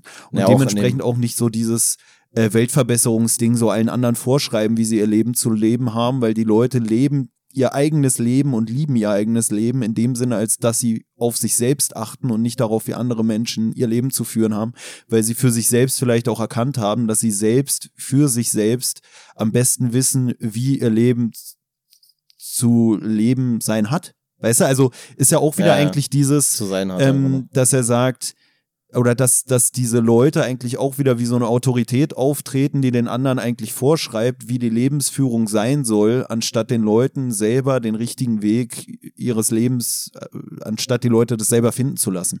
Weißt ja, du, also ist nee, ja auch wieder so ein Autoritätsding, so ihr müsstet machen, weil das ist besser und ich sag euch, was Sache ist anstatt einfach seinen eigenen Scheiß zu machen, auf sich selbst zu achten und vielleicht auch mit einem guten Beispiel einfach voranzugehen, indem man den Leuten zeigt, ey, guck mal, ich lebe ein glückliches Leben, indem ich mich an bestimmte Prinzipien halte. Weil wenn du dann siehst, wie die Leute, und das ist ja auch so ein Ding, wenn es so um Veganer geht oder so, ne, dass man immer sagt, boah, Alter, das sind immer die, die einem auf den Sack gehen, da gibt's doch diese Klischeesachen, die immer ja, ja. schlecht gelaunt und rumheulen und bla. Ey, und dann siehst du das und denkst dir so, okay, da habe ich keinen Bock drauf. Ja, aber das ist genau das, was ich vorhin meinte mit diesem, wir sollen aufhören, Ländern vorzuschreiben, ähm, wie sie zu sein haben oder wie sie ihre Nation zu führen haben oder was weiß ich was, weil Survival of the Fittest, die guten Sachen bei uns werden sie sich annehmen und wir sollten uns vielleicht ein paar gute Sachen von denen annehmen und dann wird sich das, sage ich mal, fügen, weil dieser Missionierungscharakter, der trifft immer auf Ablehnung. Also wenn du anfängst, den, die Leute zu missionieren, das ist ja genau das, was ich vorhin meinte, dann, dann wird der, werden dir die allerwenigsten hinterherlaufen. Die, die dir, hinterherlaufen, weil du sie missioniert hast, die werden im Zweifel auch dem nächsten wieder hinterherlaufen, wenn der irgendwann anderes erzählt, so ungefähr. Aber die Leute, die einfach vegan sind oder vegetarisch oder wenig Verbrauch haben oder sowas und du siehst, ey, eigentlich, die haben ja eigentlich das viel geilere Leben. Die sind ja viel gechillter drauf oder so, oder die haben wesentlich nicht was, jetzt so Veganer oder so. Ja, die, die, haben gar kein, gar kein Problem irgendwie mit, äh, mit Übergewicht von mir aus oder mit äh, Herz-Kreislauf-Erkrankung oder was weiß ich was. Dann wirst du doch viel eher drüber nachdenken, das zu machen, als wenn die dir die ganze Zeit sagen, was du für ein Tiermörder bist, so, weißt du? Dann sagst du, du fühlst dich auch in deiner Persönlichkeit angegriffen und findest für dich gar keine Notwendigkeit, das zu ändern, weil du sagst so, ey, na, der schätzt mich sowieso nicht wert, warum soll ich jetzt dem hinterherlaufen?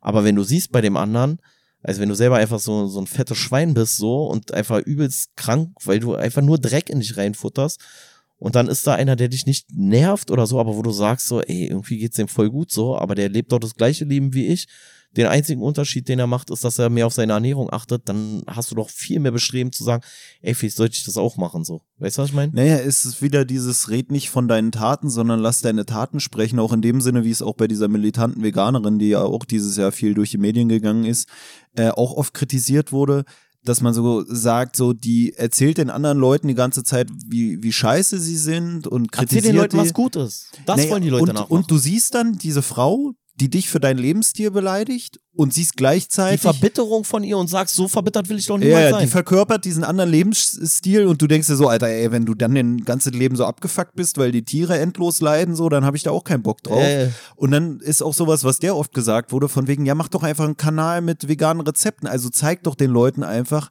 dass dein Lebenskonzept glücklich macht oder dass du glücklicher bist, weil ich verstehe natürlich, dass man so einen macht auf, ich bin ja jetzt nur leidend, weil ich so empathievoll bin oder so für Empathie Aber den sagt Tieren ja auch gegenüber allen habe. anderen, die das bis zu dem Zeitpunkt nicht sind, was sie für charakterliche Schweine sind, im wahrsten Sinne des Wortes, so, weil sie ja nicht so empathisch sind.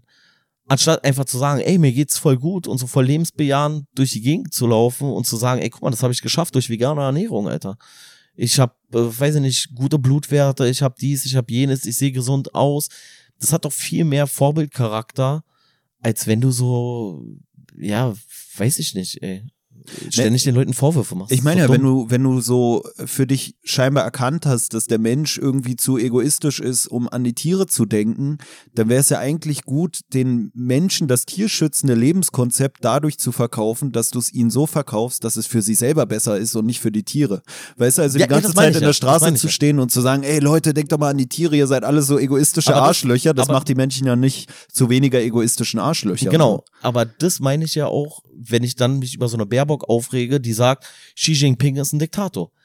Ja, natürlich ist er nach unseren Maßstäben Diktator oder äh, Autokrat oder was weiß ich was oder führt da eine Parteiendiktatur an, ist ja scheißegal.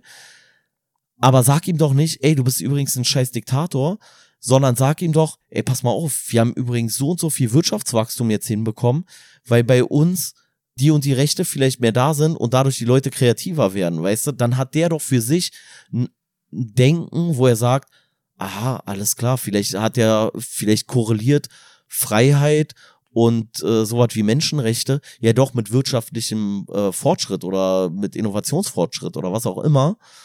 Stattdessen sagst du ihm, ey, du bist ein scheiß Diktator, guck mal, wir sind voll geil, aber du lieferst ihm ja gar keinen Anreiz dafür, kein Diktator mehr zu sein. Was ist denn, was soll denn für Xi Jinping, Xi Jinping, oh, ich krieg den Namen gerade gar nicht mehr raus, ähm, Xi Jinping, was soll denn für den der Anreiz sein, kein Diktator zu sein? Das ist doch die Frage. Dass du ihm eine Zustandsbeschreibung gibst und sagst, du bist aber ein böser Diktator, weil die Leute unterdrückst. Erklär ihm doch einfach, und macht es doch unter vier Augen am besten so. Sie ist ja mein Außen. Ja, sie ist doch Außenministerin. Ist doch nicht so, dass sie sich nie gesehen haben. Ja, ja, ja. So, die kann auf Staatsbesuch ja. gehen, dann kann sie da einen Pressetermin geben und sagen so, ja, ich freue mich jetzt, dass ich hier bin. Und dann soll sie unter vier Augen dem auch von mir aus eine richtige Ansage machen. Und soll sagen, ey, pass mal auf, früher oder später wird dich irgendeiner von deinen, deinen Vertrauten hier umbringen oder vergiften oder keine Ahnung was, weil die Leute wollen so eine Leute, äh, so eine, so eine Herrschaft auf Dauer nicht haben. So, das versteht er doch zehnmal mehr, da hat doch viel mehr Egoismus oder Eigennutz dahinter, sich dann vielleicht zu verändern, wenn er das begreift oder wenn er das glaubt, als wenn sie vor der Presse, das ist doch auch wieder nur Selbstdarstellung, stellt sich vor die Presse und sagt, ja, böser Diktator, wissen wir doch alle, Alter. Sagt ihm das doch selber und sag, ey, du hattest ein äh, konstruktives Gespräch mit dem. so, weißt du, nee, Warum ihn bloßstellen vor allem? Naja, für mich ist eher so das Ding, dass ich mir denke, dieses erstrebenswerte Lebenskonzept, welches man vorleben könnte, äh, da kannst ja auch die Leute mit erreichen, die vielleicht gerade unter dem System leiden. Naja, genau. Du musst ja nicht dann Xi Jinping, ich weiß nicht, ob der sagt, ah, jetzt wo du sagst, ey, könnte sein, dass den Leuten nein, nicht so aber, gut geht. Nein, aber ich meine, rede doch darüber, was bei dir im Land gut läuft, ohne die anderen herabzuwürdigen. Weißt du, also sagt, äh, kann man das nicht machen? Also kann man nicht einfach bei so einem Staatsbesuch vor den Medien auch ähm, sagen irgendwie, ey, ist voll cool, dass wir keine Arbeitslager mehr haben, so weißt du, oder wir haben daraus gelernt, dass Arbeitslager nicht gut sind, weil das und das und das und das, keine Ahnung. So, ich bin ja nicht ihr scheiß Berater, aber ich finde, wenn du irgendwo anders hingehst, dann ist es irgendwie respektlos, den in der Öffentlichkeit vor allen anderen bloßzustellen und zu erwarten, dass du danach ein konstruktives Gespräch hast. Aber da ist auch wieder dieses Ding, auch wenn es vielleicht kontraproduktiv ist, interessiert es halt auch keinen, wenn du nur sagst, ey, war mega schön. So, weißt du? Ja, aber dann das ist, ist ja halt wie mit dem scheiß Brandenburger ja, Tor. Ja, aber dann ist ja wieder die Frage, warum stellst du dich vor die Medienvertreter und sagst das? Geht es dir darum, was an den Zuständen zu ändern? Oder geht es nur darum, deine Haltung nach außen zu tragen und dich dafür, dir dafür auf die Schulter klopfen zu lassen von einem bestimmten Klientel, was du dem für eine taffe Ansage vor allen Medien gemacht hast, aber damit original in dem Land gar nichts zu verändern. Ne, ich, ich meine nur, guck mal, dieses Ding ist auch diese ganzen komischen Klimaproteste und diese Tierschutzgeschichten und so, die haben sich ja auch alle erst zu diesem Militanten hin entwickelt, oder? Also es war ja ursprünglich eigentlich angenehm, aber dann hat es ja auch keinen interessiert. Dann war oder? Also Ich glaube, Glaub das hat sie nicht. auch so ein bisschen Glaub radikalisiert und, und ich meine, dadurch, dass es halt diese Reaktion hervorruft, dass Leute sich dann drüber aufregen, dadurch fütterst du dann zum einen vielleicht dieses narzisstische, selbstdarstellerische bei Leuten, die dann so eine Aktion bringen und du hast halt auch mehr diese Öffentlichkeitswirkung, die Aber- das Ganze bekannter macht. Vorher Ja. war es halt ein unbekannter Dulli, der nischt und jetzt mal bist du halt auf einmal bekannt, die Leute sehen dich, die Leute sehen, was du gemacht hast, du hast die Aufmerksamkeit, du hast zwar nicht mehr, früher war es dann egal so, wenn du irgendwo auf dem Weihnachtsmarkt warst, da hat da jemand Flöte für einen Tierschutz gespielt, war dir scheißegal, Hauptsache die Flötenmusik war gut, aber dir war ja egal, du hast ja nicht gesagt, Alter, was sind das für Idioten und die Leute haben immer noch das gleiche Anliegen, die stört halt die Methode, mit der sie rangehen, weil sie mit dem Flötespielen halt nichts bewirkt haben, so die, die Jahre zuvor, weißt du. Ja, glaube ich nicht. Ich glaube, klar, es entsteht eine größere Öffentlichkeitswirksamkeit, äh, definitiv. Aber meine Theorie ist, die ich überhaupt gar nicht belegen kann, aber ich bleib bei meiner Theorie, ich stell einfach diese These einfach mal auf. Meine Vermutung ist, dass der Weg vorher erfolgreicher war, zugenommen hat, also die Anzahl an Veganern und Vegetariern hat ja schon vorher zugenommen, bevor es so ein Riesenthema war und hat irgendwann so eine kritische Masse erreicht, wo du nicht mehr nur diese total entspannten oder entspannteren Veganer und Vegetarier hattest, sondern wo du halt einfach so, wo die sich so groß schon gefühlt haben, dass daraus dann halt auch eher wieder so eine militante Szene äh, erwachsen ist. Die militante Szene ist ja, also die militante Veganer, Vegetarier, was auch immer, Tierschutzszene oder so, ist ja der kleinste Teil der Tierschutzszene oder Vegetarier-Szene oder sowas, weißt du? Also es rennen ja nicht alle ständig auf irgendwelchen YouTube-Kanälen rum und, und schreien die Menschen an, ihr seid Tiermörder, Tiermörder, Tiermörder. So. Die allermeisten Vegetarier, die ich persönlich kennengelernt habe oder Veganer oder sowas, die waren eigentlich entspannt. Die waren zwar gewillt, mir zu sagen, warum sie kein Fleisch essen, aber die haben mich nicht die ganze Zeit mit Tiermörder angeschrien, so weißt du. Deswegen, ich glaube nicht, dass das Konzept größer geworden ist oder diese Bewegung größer geworden ist, weil es Militante gibt, sondern ich glaube, weil die Szene größer geworden ist, gibt es jetzt auch mehr Militante, die du hörst. So. Naja, und es ist ja auch eigentlich eine Minderheit, wenn man guckt, früher so bei Naja, irgendwelchen manche. Atomkraftdemos, ne, dann in Berlin, ich weiß gar nicht mehr, wie viele da waren, als ich da war, irgendwie In Berlin gab es 2011. noch nie Atomkraft. Anti-Atomkraft-Demo. Ach so, okay, da, ja, da ja, waren da, glaube ich, sogar eine. Million Leute oder so. Also auf jeden Fall eine riesige Demo, irgendwie 2011 rum oder so, oder früher sogar noch.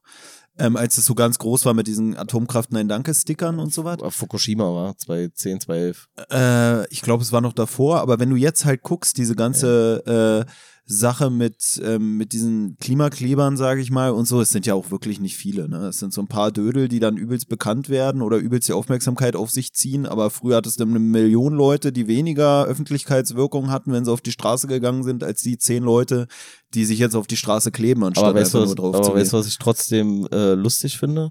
Dass durch diese Klimakleber, also vorher gab's ja Fridays for Future, dann haben sich alle über Fridays for Future aufgeregt und jetzt, wo die Klimakleber da sind, wünscht man sich wieder Fridays for Future mehr sozusagen, weißt du? Also so vorher war das sozusagen so schon die, äh, die Ausgeburt der Hölle, war Fridays for Future, ey, die gehen nicht zur Schule, alles schrecklich, hört auf damit. Und jetzt sind die eigentlich schon wieder die coolen, weil die Klimakleber noch bescheuerter sind. sind. Vielleicht ist das sogar so ein positiver Effekt dann für das Ich, glaub, Anliegen. ich, glaub, ich, glaub, ich glaube ja, weil ich glaube, Fri diese Fridays for Future und diese ähm, letzte Generation, ich weiß nicht, aber ich habe das Gefühl, die harmonieren auch nicht so miteinander. So, weißt du, also die wollen sich nicht gegenseitig so komplett in den Rücken fallen. Aber ich glaube, so richtig geil finden die das auch nicht, weil diese Klimaschutzbewegung dadurch komplett in Verruf geraten ist, während so eine Leute hier wie Carla, heißt Carla Remzma, Carla Remzma heißt sie, glaube ich, und ähm, Luisa Neubauer oder sowas, ja gerade angekommen sind, eigentlich im Mainstream und man denen ja eigentlich zugehört hat und dann scheißen halt diese Sachen, auch wenn die da auch so ein bisschen beteiligt waren in irgendeiner Art und Weise, dann scheißen halt diese Sachen und sowas wie Hambacher Forst, wo die Leute halt einfach nicht mehr mitgehen und sagen so, ja, aber Gewalt gegen Polizei trotzdem für den Arsch so. Oder ähm, sowas wie Klimakleber, die scheißen dann halt wieder rein. So, weißt du, die haben sich gerade so erarbeitet, dass sie ein Standing hatten und ernst genommen wurden und man denen zugehört hat. Und jetzt wirft man sie in den Topf mit den Idioten von den Klimaklebern so. Hm. Ja, auf jeden Fall ist mir das alles ein bisschen zu, zu aufgeregt, so. Keine Ahnung, äh, nervt mich. Aber ich bin ja selber auch aufgeregt diesbezüglich. Ja, so, weißt du, das ist ja auch so das auch. Ding. Das ist ja auch so das Ding, so, dass ich so denke, so, boah, ey, können wir uns nicht irgendwie so konstruktiv mit Ding beschäftigen. Ich stimme denen ja auch in vielerlei Beziehungen zu. Aber ich finde, es ist halt trotzdem so dieses, ist mir trotzdem zu viel immer Feindbilddenken. Auch wenn ich das auch hab, aber ich glaube, ich hab's ein bisschen diffuser so, weißt du? Also ich habe nicht so die bösen Autofahrer oder die bösen Veganer oder die bösen Klimakleber oder keine Ahnung was, sondern ich sag so, ey, können wir uns einfach mal aufs Wesentliche konzentrieren. Und ich finde auch die Forderung von den Klimaklebern komplett verblödet, aber egal. Nein, das war ja auch so ein bisschen das, was ich meinte, so als meine Mitbewohnerin zu mir das meinte mit dem Brandenburger Tor und was ich auch zu dir meinte, dass mir das dann scheißegal ist. Weil ich mir denke, Mann, das ist halt irgendein Kacktor und nur dadurch, dass sich Leute drüber aufregen, wird die ganze Sache auch groß.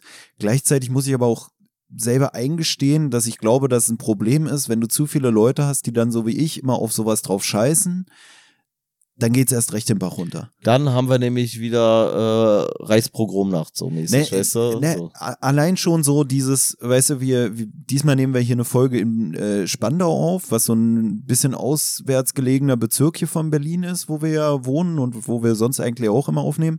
Und mir ist hier beim durch die Straßen gehen jetzt die Tage schon aufgefallen, dass ich es hier ziemlich assig finde und irgendwie ich finde es einen ekligen Bezirk. Ich sag's jetzt mal ganz ja, ehrlich. Ja, Also es wird immer liebe, über Spandau gejoked. Ey, liebe, liebe Grüße an alle Spandauer. Es gibt sehr schöne Ecken hier in Spandau, ja. Also die Spandauer Wasserstadt, sehr schön. Äh, weiß ich nicht, Alter, Starken kann man auch von denken, was man möchte. Aber machen wir uns nichts vor, Alter. Äh, was ist es hier? Ist es Pichelsdorf? Ja, ja. Das ja. Ist das ist komplette Scheiße. Also, ey, weiß ich auch, woher der Begriff Picheln kommt. das ist wirklich unangenehm. Ja, äh, das kannst du auch nicht anders aushalten. Vor allem hier äh, direkt so ein, zwei Querstraßen weiter ist die Traube, heißt das. Das ist so eine Eckkneipe. Ja, ja. Ey, und da hm. ist das das ist das siffigste Klientel von ganz, äh, von ganz Spannung, oder ist das hier Wilhelmstadt?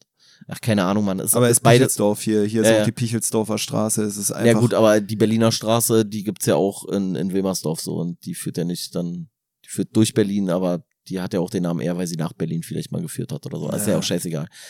Ähm, ist über, generell auch kein guter Hinweis, muss ich sagen, weil nicht weit von hier ist auch die Heerstraße und die Heerstraße, da ist echt kein Heer mehr ne, zu sehen. Für mich ist das Ding, weil ich ja das meinte, so mit dem Brandenburger Tor, ich scheiß da drauf und bla. Da muss ich aber gleichzeitig sagen, wenn halt alle so sehr drauf scheißen wie ich, dann sieht's hier halt auch wie scheiße ja, aus. Ja, ja. ja, ja und das will ich so. halt auch nicht. Dann laufe ich hier durch die Straßen und denke mir, Mann, Alter, jetzt ist aber wirklich Schluss. Ja, aber irgendwer das, muss sich mal scheren und normalerweise lebe ich halt in einer Umgebung, wo irgendwer noch drauf achtet. Und auch wenn ich nicht drauf achte, Jein. Jein, aber nicht so schlimm ja, wie hier. aber, aber ich meine nur so, dieses, dieses so drauf scheißen, diese, ey Leute, scheiß doch drauf Einstellung, die führt am Ende, das ist ja, natürlich ja. was anderes mit dem Brandenburger Tor, aber das führt dazu, dass die Leute nur noch völlig auf ihren eigenen Kram achten und gar nicht mehr drauf achten, wie die Umgebung sich am Ende äh, verunstaltet, sag ich allem, mal. Na, vor allem, du kennst doch Broken Window Theorie. Ja, da so. habe ich nämlich dran gedacht. So, das wollte ich also, sagen. Also ja. für die, für die Zuhörer, die es nicht kennen, Broken Window Theorie ist diese Theorie, dass man sagt, wenn in einem Stadtteil ein leerstehendes Haus ist oder eine leerstehende Etage oder so und da geht die erste Fensterscheibe kaputt, dass man daran so ein bisschen den Verfall dieses Bezirkes feststellen kann, in dem Moment, wo das nämlich nicht mehr repariert wird. Also quasi irgendein Schaden, der entsteht und keiner kümmert sich drum. Dann ist eine Woche später, ist die nächste Scheibe irgendwie zerdeppert. Zwei Wochen später liegt der Müll vor dem Haus, weil man merkt, so, es interessiert ja sowieso keinen, kann ich meine Sachen noch dazu schmeißen wieder vier Wochen später brennt das Haus ab, ne, dann bleibt das auch liegen und dann fängt man auf der anderen Straßenseite an, das Haus, weiß ich nicht, äh, zu verunstalten in irgendeiner Art und Weise und so weiter und so fort.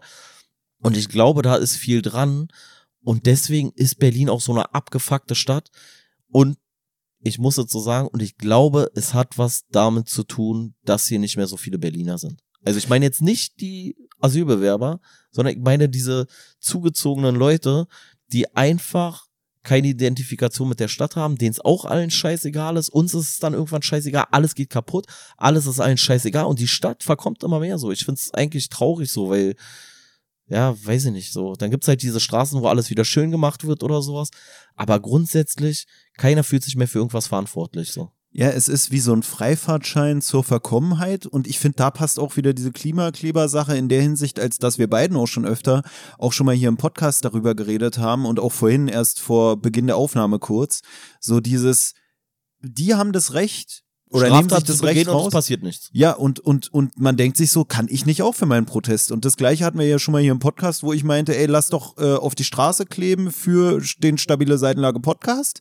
Weil warum durften wir das denn nicht? Also warum wird das bei denen hingenommen und dann wird sich über Leute aufgeregt, die dann sagen, ey, ich muss zur Arbeit, ich reiß dich jetzt mal hier von der Straße.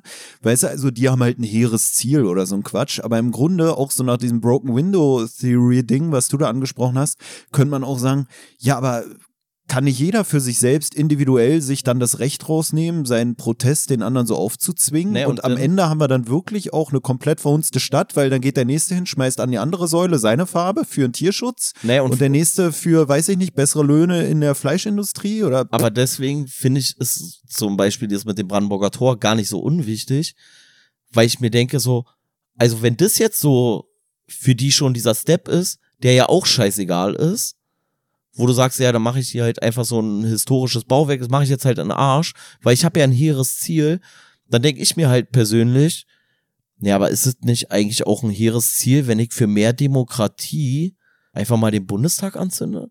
Also das ist doch auch ein hehres Ziel, so weißt du? Also wo fängt's dann an, wo hört's denn auf? Und ich finde, das ist so diese Broken Window Theorie. Ja, dann beschmieren wir halt das ähm, Dingsbums hier, das Brandenburger Tor. Der nächste sagt, naja, beschmiere ich halt den Bundestag. Der übernächste sagt, naja, ich finde, so richtig äh, großer Skandal wäre es eigentlich, wenn ich einfach mal aus Protesten ein riesen Hakenkreuz aufs Holocaust-Mahnmal äh, sprühe oder keine Ahnung was. Und jeder springt auf einmal irgendwie und es gibt keine Grundregeln mehr dann so, weißt du? Und du denkst so, ja, können wir uns wieder darauf einigen, dass wir keine Straftaten begehen, dass wir wieder ein bisschen Respekt haben vor, vor unserer Stadt auch, vor unserem gesellschaftlichen Miteinander, dass ich jemanden einfach mal sagen kann, ey, wäre es nicht cool, wenn wir das so machen? Und ich beweise dir auch, dass es dein Leben nicht negativ beeinflusst. Aber ich mach's nicht mit dem, mit dem Vorschlaghammer, indem ich da, weiß ich nicht, Alter, dich daran hindert, zur Arbeit zu fahren, weil der Typ vielleicht einen wahnsinnigen Stress hat, so. Und die Konsequenz für ihn ist dann halt, dass er dann halt nicht sagt, so, naja, fahr das nächste Mal U-Bahn, sondern dass er sagt, ey, aufgrund der Tatsache, dass ich jeden Tag äh, eine halbe Stunde im Stau stehe, aber 70 Kilometer Anfahrtweg habe, brauche ich jetzt ein höher motorisiertes Auto, damit ich wenigstens schneller im Stau stehe, so weißt du? Ja, ist so ein, so ein Anarchie-Ding halt, ne? Also ich meine, ich habe ja selber gesagt, die deutschen Tugenden sind für mich ein Fremdwort. Das kommt auch da dann wieder bei raus, so, weil ist doch auch so dieses Ordnungsding oder so, ist doch auch so ein deutsches Ding, oder? Ordnung. Nee, also ich glaube, ja, Ordnung und vor allem im, so sauber. Ja, und, und auch so, so eine, ich weiß gar nicht, wie man, so eine Reglementierungswut. So, weißt du, also, und das ist dann auch was, was sich für mich irgendwie beißt. Und das ist jetzt auch so eine Berlin-Bubble-Blasen-Sicht, äh, sage ich jetzt mal. Ich kann es nicht verstehen, warum in Deutschland alles wahnsinnig kompliziert ist aber die grundlegenden Sachen dann in der Stadt nicht funktionieren, so, weißt du? Also, dass halt alles so runterkommt oder vieles. An manchen Ecken wird ja auch sehr daran gearbeitet, wenn genügend Geld da vorhanden ist, dass es nicht so runtergekommen aussieht. Aber dass du halt dann sagst so, ja, also, ey, wir brauchen hier noch eine Ausnahmeregelung und noch eine Ausnahmeregelung. Es ist alles super kompliziert, aber so die grundlegenden Sachen scheinen irgendwie nicht mehr so zu funktionieren. So, egal ob es jetzt ist, dass du einen Termin im Bürgeramt brauchst oder was weiß ich was so, Alter. Wirklich, Berlin ist ja wirklich Fail State, Alter. Ne, das muss ich auch sagen. Ich habe auch das Gefühl, so Spandau hatte ich schöner in Erinnerung, wenn ich früher hier war, aber es ist auch alles eine Weile her und genauso auch bei unserem eigenen Wohnbezirk. Und dann habe ich mir auch gestern oder vorgestern. Ja, das ist aber auch, das ist aber auch, glaube ich, eine Verklärung retrospektiv. Ja, aber ich habe mir wirklich gedacht, es wirkt dann so, auch mein eigenes Wohnhaus, ich habe ja jetzt schon über den Schädlingsbefall geredet, dass ich mir denke, es, es, es erweckt auf mich selbst den Eindruck, wie hingestellt und dann äh, einfach den Zahn der Zeit äh, dran nagen lassen, bis es irgendwann zusammenfällt. Und dann gucke ich mir unseren ganzen Bezirk an und habe so das Gefühl, es sieht alles so aus, weißt du? Ich habe so nee, das Gefühl, nee, es wird finde, einfach alles verrotten gelassen. Aber ich glaube, es ist auch so ein bisschen so dieses, äh, wie sagt man so, so ein, ja nicht ein Überstrahlungseffekt, sondern quasi genau das Gegenteil.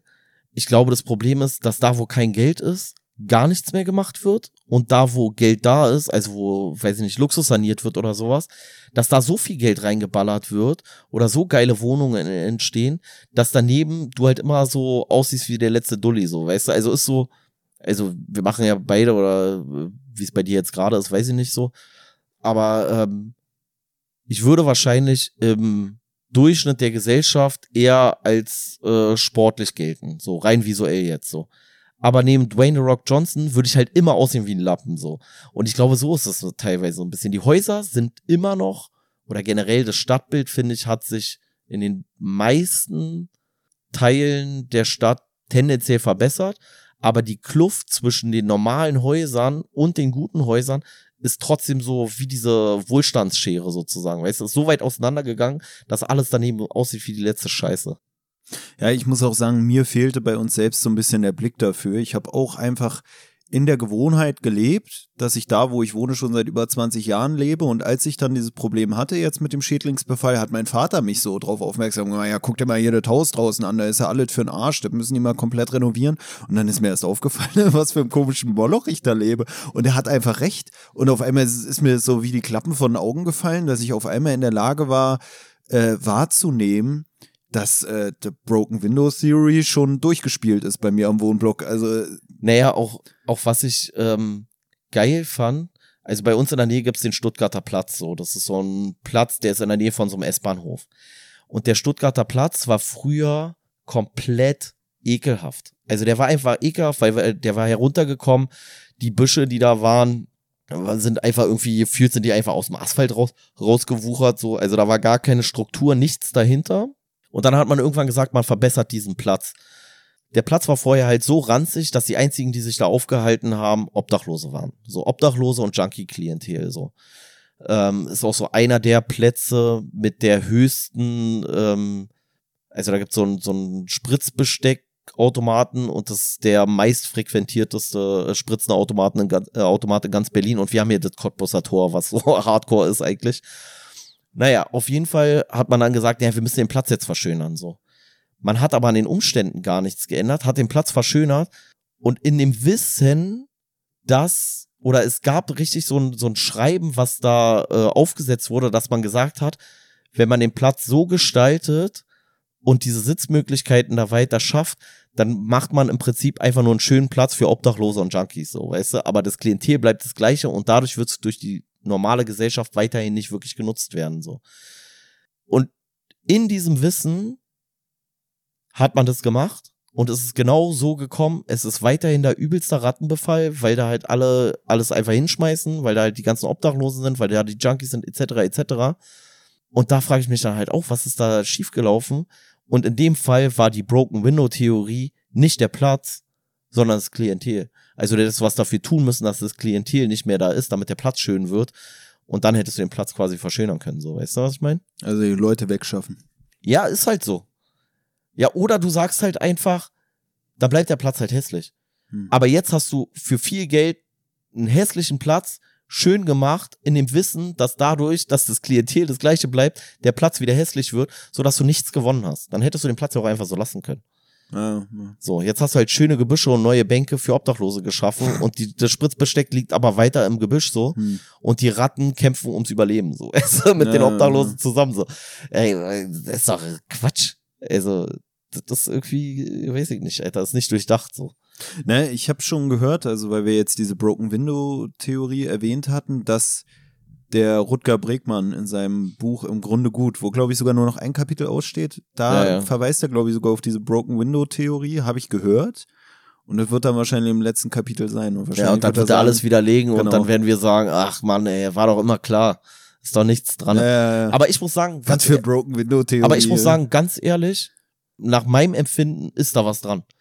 Weil ich merke, also hier in Berlin, ich merke, dass ich das Gefühl habe, wenn ich jetzt, sage ich mal, in Berlin, Neukölln durch die Sonnenallee laufe, dass ich denke, egal was ich hier mache, also selbst wenn ich bei Assad anrufe und mit Putin zusammen im Heli eine Fassbombe auf diesen Bezirk raufschmeiße, ich mache eigentlich nichts mehr kaputt. So, es ist einfach alles sowieso schon am Arsch.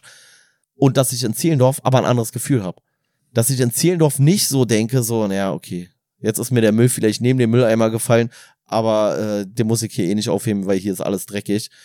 So, sondern dass ich denke, so, nee, hier ist eigentlich alles sauber. Also man passt sich ja auch dem Umfeld an, so, weißt du, was ich meine? Aber ich glaube, das wird genau das sein, was vielleicht so jemand wie der Rutger Bregmann dann anführt, dass es ist wie so eine selbsterfüllende Prophezeiung, Ja, ja, wie du es ja, ja, gerade gesagt hast, ey, wenn ich hier die Fassbombe werfe, ändert sich auch nichts mehr, deswegen wirfst du die Fassbombe auf Neukölln oder auf Kreuzberg oder keine Ahnung. Und der nächste schmeißt die Atombombe, weil er sagt, ist ja eh schon eine Fassbombe Naja, gewesen. und, und deswegen verunstaltest du den Bezirk immer mehr. Und ich finde, in der Hinsicht passt es vielleicht auch schon wieder zu äh, diesem Zarathustra hier, zu Hermann Hesse, in dem Sinne, als dass man vielleicht auch vor der eigenen Haustür kehren sollte, in, in, in dem Sinne, dass man halt auch seine eigenen Überzeugungen vielleicht mal hinterfragt und nicht so davon ausgeht, ah, ey, jetzt ist sowieso alles für den Arsch und bla, so wie du es ja eben meintest, so mit diesem, äh, drauf geschissen, ey, Broken Window Theorie, ey, wenn hier ein Fenster schon kaputt ist, dann kann ich das nächste auch noch eintreten, weil der Bezirk wird ja nicht schöner, aber dadurch bist du ja derjenige, der durch seine eigene Entscheidung aufgrund des einen kaputten Fensters das nächste einzutreten,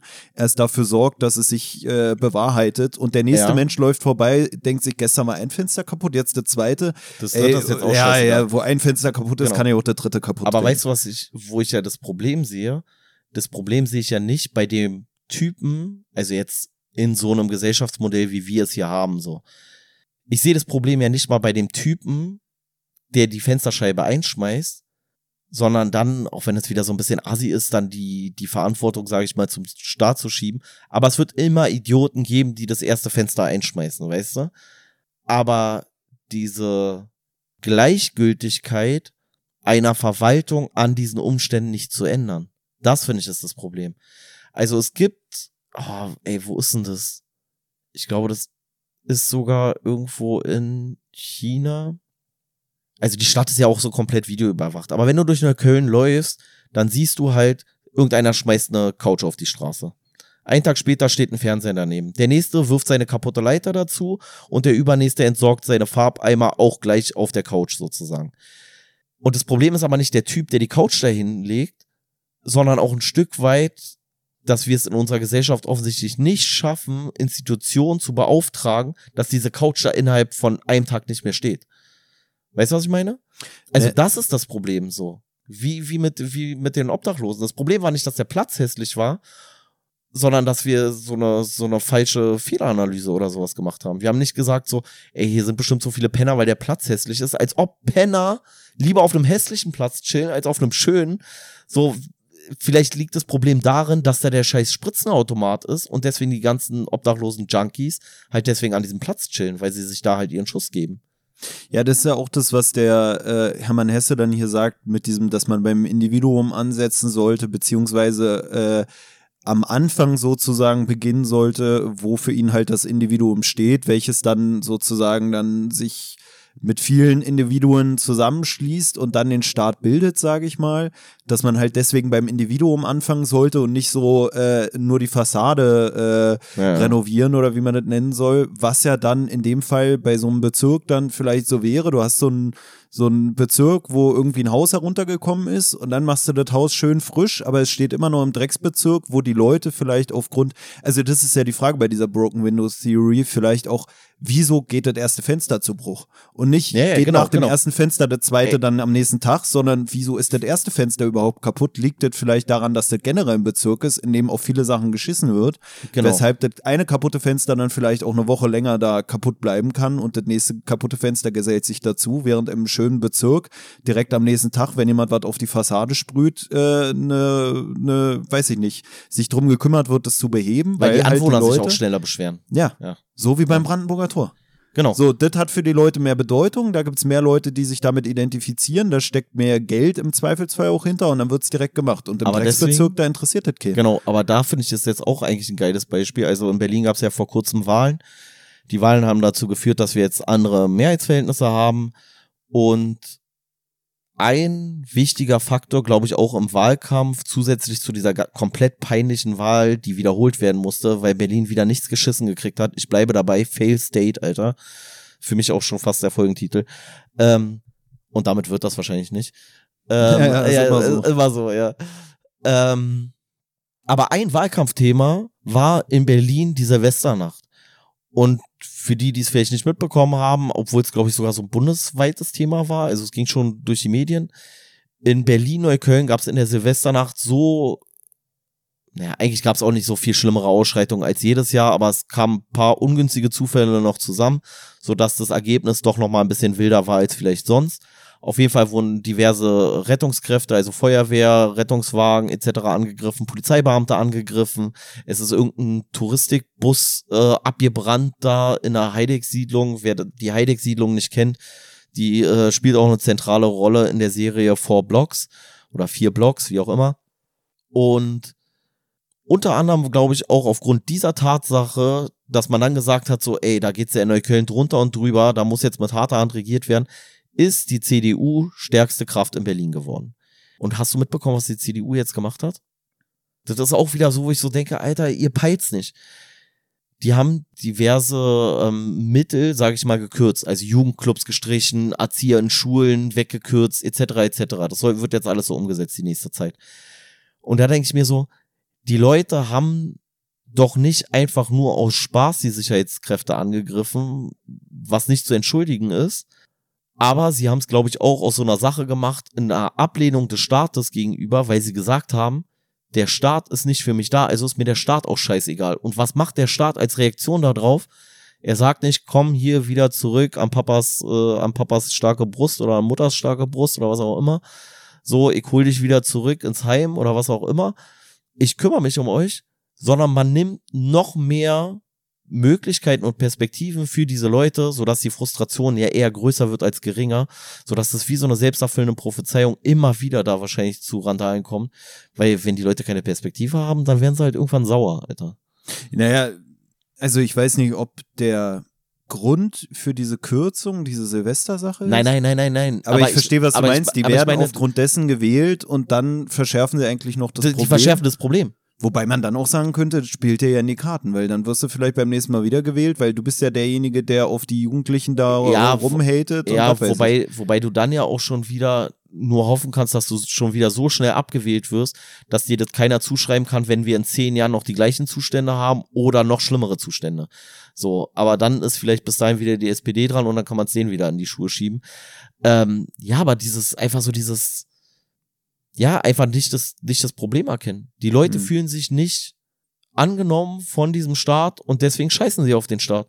Und was der Staat denen als Signal gibt, ist, wir kürzen euch die Stellen. Die werden es gar nicht so mitkriegen im Zweifel so, also die werden es gar nicht unbedingt so übereinbringen. Aber es ist ja trotzdem ein Gefühl, was du irgendwie hast, weil wenn du durch Neukölln läufst, als Neuköllner, sage ich jetzt mal, dann hast du das Gefühl, du lebst im Dreck, so. Und wenn du dann in einen anderen Bezirk fährst, so nach, weiß ich nicht was, von mir aus Zehlendorf oder was weiß ich wohin, dann stellst du ja einen Unterschied fest. Und dann denkst du, ja, warum funktioniert das hier 20 Kilometer weiter, aber bei mir nicht, oder 10 Kilometer weiter, aber bei mir nicht? Hat's vielleicht was da, hat's vielleicht was mit mir zu tun? Bin ich vielleicht einfach nicht gewollt so? Und warum bin ich nicht gewollt? Ach so, weil ich nicht so ein wertvolles Mitglied der Gesellschaft bin vielleicht. Vielleicht liegt's daran, dass ich ja Araber bin oder Türke bin oder weniger Kohle hab oder was weiß ich was so, weißt du? Und dann schraubt sich das immer weiter nee, hoch. Ich würde ich würd mal sagen, es ist auch dann wieder wie so ein Populismusmarker in der Hinsicht, als dass man feststellen kann, mit welchen Themen vielleicht Wahlkampf gemacht wird und welche Themen dann am Ende wirklich angegangen werden. Dann wieder in dem ja, Fall, ja, ja. ne? So, du hast so diese Silvesternacht, die jetzt ja, gut, dann hast du mal einmal eine Silvesternacht, die eskaliert, aber das ist ja jetzt vom Ding her eigentlich auch nicht das größte Problem, was Berlin je hat oder hatte oder haben wird. Und Nee, Damit glaub, wird glaub, dann Wahlkampf gemacht nee, glaub, und das Problem wird dann aber nicht behoben, weil eigentlich hast du vielleicht sogar auch größere andere Problempunkte oder äh, ja, du hast halt das Thema ausgenutzt und selber vielleicht größer gemacht, als es war und dann am Ende gesagt, ey, wir machen erstmal andere Sachen, aber dieses also Thema, was so viel Aufmerksamkeit erregt hatte, wird dann gar nicht so produktiv angegangen im Endeffekt. Also ich glaube, es ist tatsächlich ein Riesenproblem, aber die Silvesternacht selber ist nur ein Symptom ja, dieses Problems, so, weißt du, es ist halt so ein bisschen so, als ob du irgendwie zum Arzt gehst, der sagt so, ey, ja, weil du hast irgendwie so, so einen kleinen, so einen kleinen Fleck auf der Haut so. Und dann gehst du zum Arzt so und der sagt so, ja, hier, ihr, ihr Fleck ist irgendwie komplett mit Krebs verseucht. Wir können jetzt eine Chemotherapie machen oder sie gehen einfach ins Solarium, dann ist alles in der gleichen Hautfarbe so mäßig so, weißt du so, dann bleibt dir aber deine deine Krankheit bleibt ja gleich so und ja. das finde ich ist so dieses weiß ich nicht, kann es nicht begreifen, wirklich, Alter. Das ist so komplett hängen geblieben, so. Aber macht mal. Macht mal, weil vielleicht hast du ja wirklich dann recht, so. Äh, vielleicht ist es dann im nächsten Mal, beim nächsten Mal wieder äh, ein Grund, die entsprechende Partei zu wählen, weil man sagt, ja, ist ja wirklich so schlimm, wie die gesagt haben. Naja, wie du schon sagst, so, dann hast du so dieses, diesen Härtefall, der, weiß ich nicht, Assi-Ausländer, die da äh, irgendwie randalieren zu Silvester, aber die, die Ursache dafür, dass es dazu gekommen ist, die wird dann am Ende nicht angegangen, sondern man versucht dann irgendwie gegen diese Leute vorzugehen vielleicht, aber sorgt damit dafür, dass der Unmut vielleicht größer ist und du im nächsten Jahr sogar eine noch größere Eskalation der ganzen Geschichte vielleicht zu erwarten hast. Und vielleicht das Vorgehen gegen die betreffenden Gruppen irgendwie stärker sich, sich ausprägt, aber dann auch schon wieder darauf reagiert wird, von wegen, ey, dann müssen wir nächstes Jahr nochmal mehr die Polizei verschärfen ja, und ja. was weiß ich. Also, anstatt dafür zu sorgen, dass es nicht zu so einer ja, Eskalation vielleicht kommen ja. könnte, aber ich weiß also nicht. wir lösen halt einfach nicht die Probleme, sondern wir stellen einfach noch mehr Polizisten hin, die dann die Symptombekämpfung übernehmen, so, weißt du, so. Und im Endeffekt denkst du dir so, ja, okay, was soll's bringen, so. Ähm, ich glaube, die allermeisten Leute haben eigentlich keinen Bock, gegen den Staat irgendwie zu kämpfen, wenn sie das Gefühl haben, dass der Staat für sie da ist, so. Aber wenn du dich halt da mehr oder weniger, auch wenn es nur so auf so einer subtilen Ebene oder gar nicht so bewusst formuliert wird vielleicht, ähm, ich glaube, die fühlen sich halt einfach gar nicht, also die sehen gar keine, gar keine Notwendigkeit in dem, in dem Staat, weil sie das Gefühl haben, die staatlichen Strukturen existieren sowieso nicht für sie so. Aber ja, schwieriges Thema auf jeden Fall. Weißt du eigentlich, durch wen ich hier dieses Buch irgendwie entdeckt habe? Hat ich ja schon gesagt? Nee, jetzt kommt's. Durch diesen ähm, äh, Querdenkengründer. Ach du Scheiße. Wie heißt der nochmal, Oliver? Ich weiß nicht. Ah, ich hatte vorhin den Namen ein paar Mal im Kopf. Auf jeden Fall, äh, der hatte irgendwie, der war im Knast Ey, du bist und hat dann drüber geredet, dass er das Buch gelesen hat. Ne? Und dann habe ich mir gedacht, ja, warum nicht mal äh, in, in den Wagen packen? So. Ja, was heißt, ich bin da. Äh, äh, hat, er, hat er denn gesagt, er hat das Buch im Knast gelesen und ist jetzt ein besserer Mensch oder äh, erkennt, das ist ja auch häufig nee, so. Er hat auch ne? gesagt, er erkennt da vieles aus der heutigen Gesellschaft, hat er da wiedererkannt und so. Ja, wobei ich dann auch schon wieder interessant finde, weil ich dann bei ihm denken würde, dass er ja genau diese Gesellschaft trotzdem auch mit verkörpert, nicht alleine, ähm, aber die der, ähm, wie heißt der Dödel hier, die der Hermann Hesse ja vielleicht auch nicht haben will, so, weißt du? Also, ich könnte mir vorstellen, oder weiß ich nicht, aber wäre jetzt eine Vermutung, könnte mir vorstellen, er sagt so, ja, guck, die anderen sind nämlich alle so. Die anderen sind alle so wie in dem Buch, aber ich bin der Zarathustra hier. Oder sieht er sich vielleicht auch selber als äh, ein problematisches Symptom dieser Denkweise, so weißt du? Naja, im, im Grunde so dieser Name Querdenken ist ja schon auch so ein Verweis darauf, dass man irgendwie anders denken soll als alle, ne? Ja, aber du bist halt dann trotzdem oft häufig auf der anderen, auf der anderen Seite der, ja, ja, Ich weiß schon, so, in dieser ganzen Geschichte damals, da hat sie dann auch das Gefühl, ja gut, aber ihr seid jetzt auch nicht dafür, dass jeder seine eigenen Gedanken hat, sondern irgendwie war auf allen Seiten das und, dann so polarisierend. Und, äh. und eigentlich ist es ja häufig auch so, dass dieses äh, Querdenken, oder da kommt es, glaube ich, ursprünglich eigentlich eher her, dass man dieses Querdenken ja haben will gegen so ein, äh, ja, durch eher so totalitäre Ausprägungen in der Gesellschaft. Und ich habe das Gefühl, so, ja, die rennen halt einfach nur einem anderen Götzen hinterher, so, weißt du, so, aber im Endeffekt ist das halt, ich will mich auch gar nicht rausnehmen, weil ich renne auch nur irgendeinem Götzen hinterher, so, weißt du, es gibt einmal die Leute, die rennen so diesen linken Götzen hinterher, dann gibt's die Leute, die rennen den rechten Götzen hinterher und ich renne vielleicht den sozialliberalen Götzen hinterher, aber wir alle rennen irgendwo in so einer, in irgendeiner Gruppe mit, aber, pff, ja, ich weiß es nicht, äh, keine Ahnung. Ich, äh, ich finde Querdenken auch schwer nur noch zu greifen, weil ich das Gefühl habe, Querdenken geht so, ist so komplett diffus so. Weißt du, hat so gegen diese Corona-Maßnahmen irgendwie angefangen und inzwischen ist es dann auch so, ja, also nee, äh, gendern, ich bin Querdenker. So, gendern finde ich kacke, ich bin Querdenker. So, ja, komisch. Ich weiß gar nicht, für mich ist es eigentlich durch. Was jetzt? Diese Querdenken-Sache, ich krieg davon Nee, aber ich meine, das Klientel, was sich darunter versammelt hat, ist ja so. jetzt wieder da, aber ist jetzt wieder in ihre Gruppe. Ja, aber das, das ist so, ja generell diese Polarisierung. Das war ja nur so ein Sammelbegriff für alle möglichen Leute, die gegen irgendwas sind. Ja, ja, ja. ja. Aber das ist ja, wie gesagt, dieses Polarisierende so, dass du sowieso das Gefühl hast, die Leute lassen sich ja, alle, alle so, lassen sich vor irgendeinen Karren spannen, so. Naja, pro Gender, äh, ja, ja. pro Impfung, pro dies, auf der anderen Seite, also ich habe selber immer das Gefühl, du hast halt so diese Polarisierung, wo die ganzen Themen mit reinfallen und das hatten wir ja auch schon öfter und habe ich ja schon vor dem Ukraine-Krieg auch schon gesagt, dass ich so das Gefühl habe, auch mit dem ganzen Corona-Ding, du hast auch das Gefühl, die Schnittmenge an Leuten anti-Corona, anti-Gendern und pro Putin ist auch ziemlich groß. So, weißt du? Ja.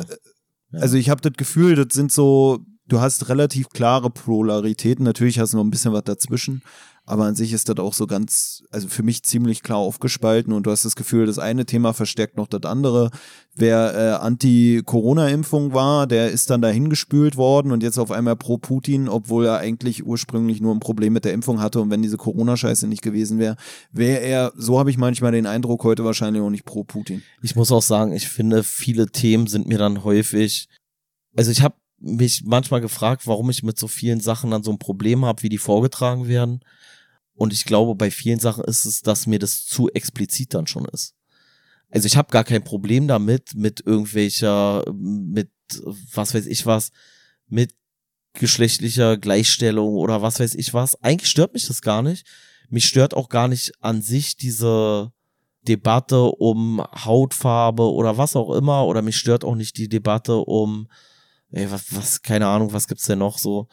Ähm, so, das ist gar nicht für mich das Problem, sondern dass man dann sich immer so explizit auf so eine ganz kleine Gruppe bezieht, anstatt so einfach zu sagen, Gleichberechtigung für alle so. Jeder soll einfach gleich behandelt werden, jeder soll einfach wertgeschätzt werden, keiner soll aufgrund von irgendwas irgendwie hier zu Schaden kommen.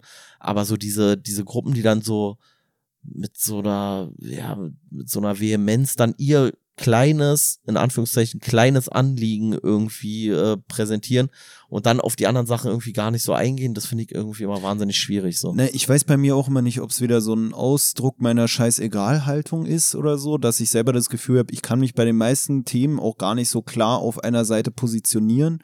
Gleichzeitig ist aber dann oft mein größtes Problem damit, gerade, dass ich das Gefühl habe, man soll sich aber irgendwie klar auf einer Seite positionieren. Und deswegen empfinde ich dann so eine Ablehnung den Leuten gegenüber, die mir das Gefühl geben, dass ich mich klar positionieren müsste, weshalb ich dann auf einmal als ein Antagonist von denen wahrgenommen werde, wie bei diesem ganzen Gender-Ding, dass mich das halt nervt, dass ich das Gefühl habe, ich muss mich irgendwie positionieren und ich bin jetzt gar nicht klar auf der Seite oder klar auf der. Ich bin aber dafür, dass man über Sachen noch diskutieren kann.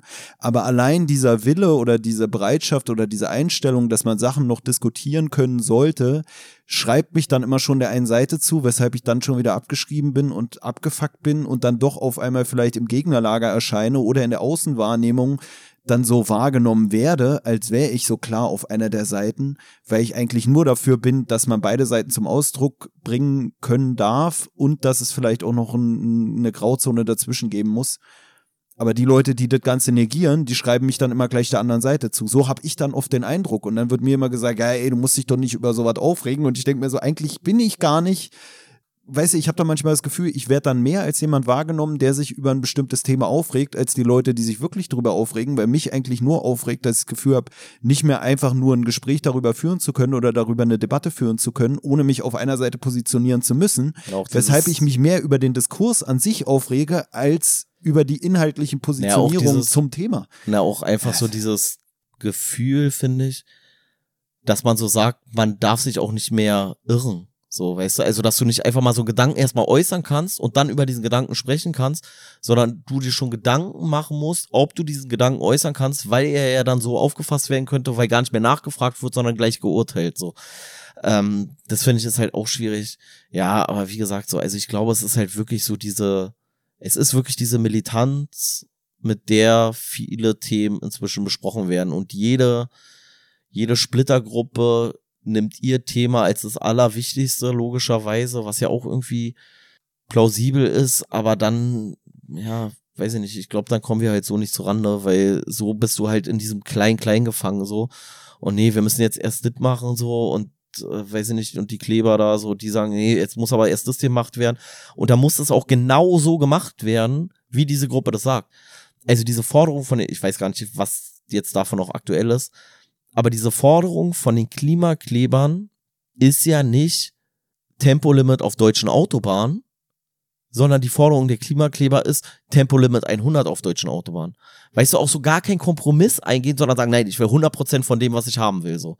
Ja, so funktioniert's aber nicht so und ich verstehe nicht, warum die nicht sagen, alles klar, also ich verstehe übrigens die Gegenseite genauso wenig, warum wir nicht ein Tempolimit 130 machen können, muss ich ganz ehrlich sagen. So, es wäre ja erstmal so ein Kompromiss, wo ich glaube, da könnte man sich vielleicht treffen.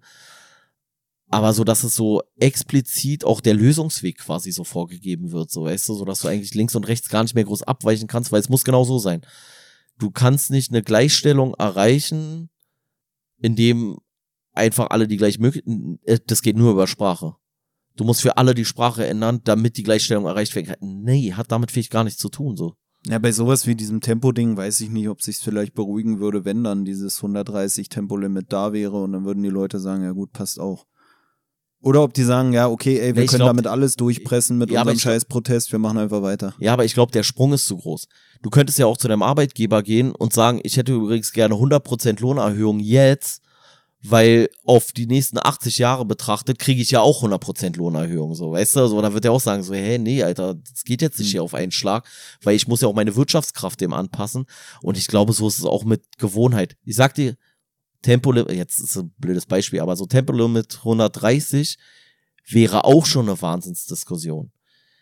Aber das ist halt so, als ob du sagst, so, du könntest ja auch Tempolimit 70 machen. Aber wenn du von unbegrenzt auf Tempolimit 70 gehst, dann, äh, dann gehen die Leute dir komplett von der Fahne, so, mhm. weißt du, so, du darfst dich die Leute so überfordern und was diese Gruppen haben, weil die so ganz individuell, und da sind wir wieder bei dem, wo wir vorhin waren, weil es für die kein Verzicht ist, sagen sie, ist doch leicht darauf zu verzichten. Und dann aber kein Verständnis für die haben, dass man sagt, man nähert sich dem langsam an. Man, man kann doch auch machen, erstmal Tempolimit 140. Es betrifft sowieso super wenig Straßen nur oder super wenig Autobahnen in Deutschland. Aber dass man dann sagt, ey, dann machen wir Tempolimit erstmal 140, ist ein guter Kompromiss. Und zwei Jahre später kommt man und sagt, ey, guck mal, 10 kmh nochmal runter, 130. Mhm. Vielleicht kommen wir irgendwann dahin, dass wir 120 haben. So. Wie auch immer. Aber wenn du den Leuten sagst, die jetzt zur Arbeit fahren, auf einem Stück Autobahn, äh, auf einer Stück Tempo, tempofreien äh, Autobahn so, und die sollen jetzt von 160, wo sie mit zur Arbeit fahren, runterbremsen auf 100, sage ich jetzt mal, da sagen die die, Alter, ja, seid ihr geisteskrank, Alter? Das ist ja jeden Tag eine halbe Stunde länger, die ich brauche, so. Und da, so wäre es dann vielleicht nur, ja, okay, es sind halt nur 20 Minuten länger oder 10 Minuten oder was weiß ich wie viel. Keine Ahnung. Naja, und die Protestierenden sind selber wahrscheinlich auch wieder nicht betroffen und deswegen ist es für die auch leicht, den anderen zu sagen, wie man es zu Ja, ja, deswegen meine ich ja so. Ja. Aber ich meine, wäre doch bei dir genauso, wenn jetzt einer kommen würde und sagen würde, ey, übrigens zu deiner Arbeit, aus äh, Klimagründen haben wir jetzt nur noch eine Bahnstrecke dahin und dein Arbeitsweg geht jetzt statt einer Dreiviertelstunde zweieinhalb Stunden. Dann würdest du sagen, ey, bist du irre so? Aber wenn der sagen würde, ey, statt einer Dreiviertelstunde fährst du jetzt 50 Minuten, würdest du dich vielleicht ein bisschen ärgern, hättest dich aber an drei Tagen dran gewöhnt. Na, so. Ich hatte es, glaube ich, auch schon mal hier erwähnt, dass ich so ein Verkehrspsychologie-Seminar hatte, wo es auch so darum ging, äh, ja, hier, was sind Beweggründe dafür, dass Leute mit dem Auto zur Arbeit fahren? Was könnte man machen, um das zu verändern? Und da haben dann auch viele vorgebracht, ja, hier die, es war wieder auch so dieses typische, ja, die alten weißen Männer, die äh, nicht im Auto, äh, in der Bahn fahren wollen, die so ihren eigenen Luxus da mit dem Auto und individuell und bla und äh, wo dann wieder so ein Gebäsche war und ich habe so gesagt, ey, ganz ehrlich, aber es gibt auch Leute, die haben halt nicht so eine gute Anbindung mit dem öffentlichen Verkehr wie wir als Studierende und ich finde es auch leicht dann als Student zu sagen, ja, also hier, ich würde nicht mit dem Auto, ja, du hast halt aber auch eine perfekte was? Bahnverbindung zu deiner scheiß Uni.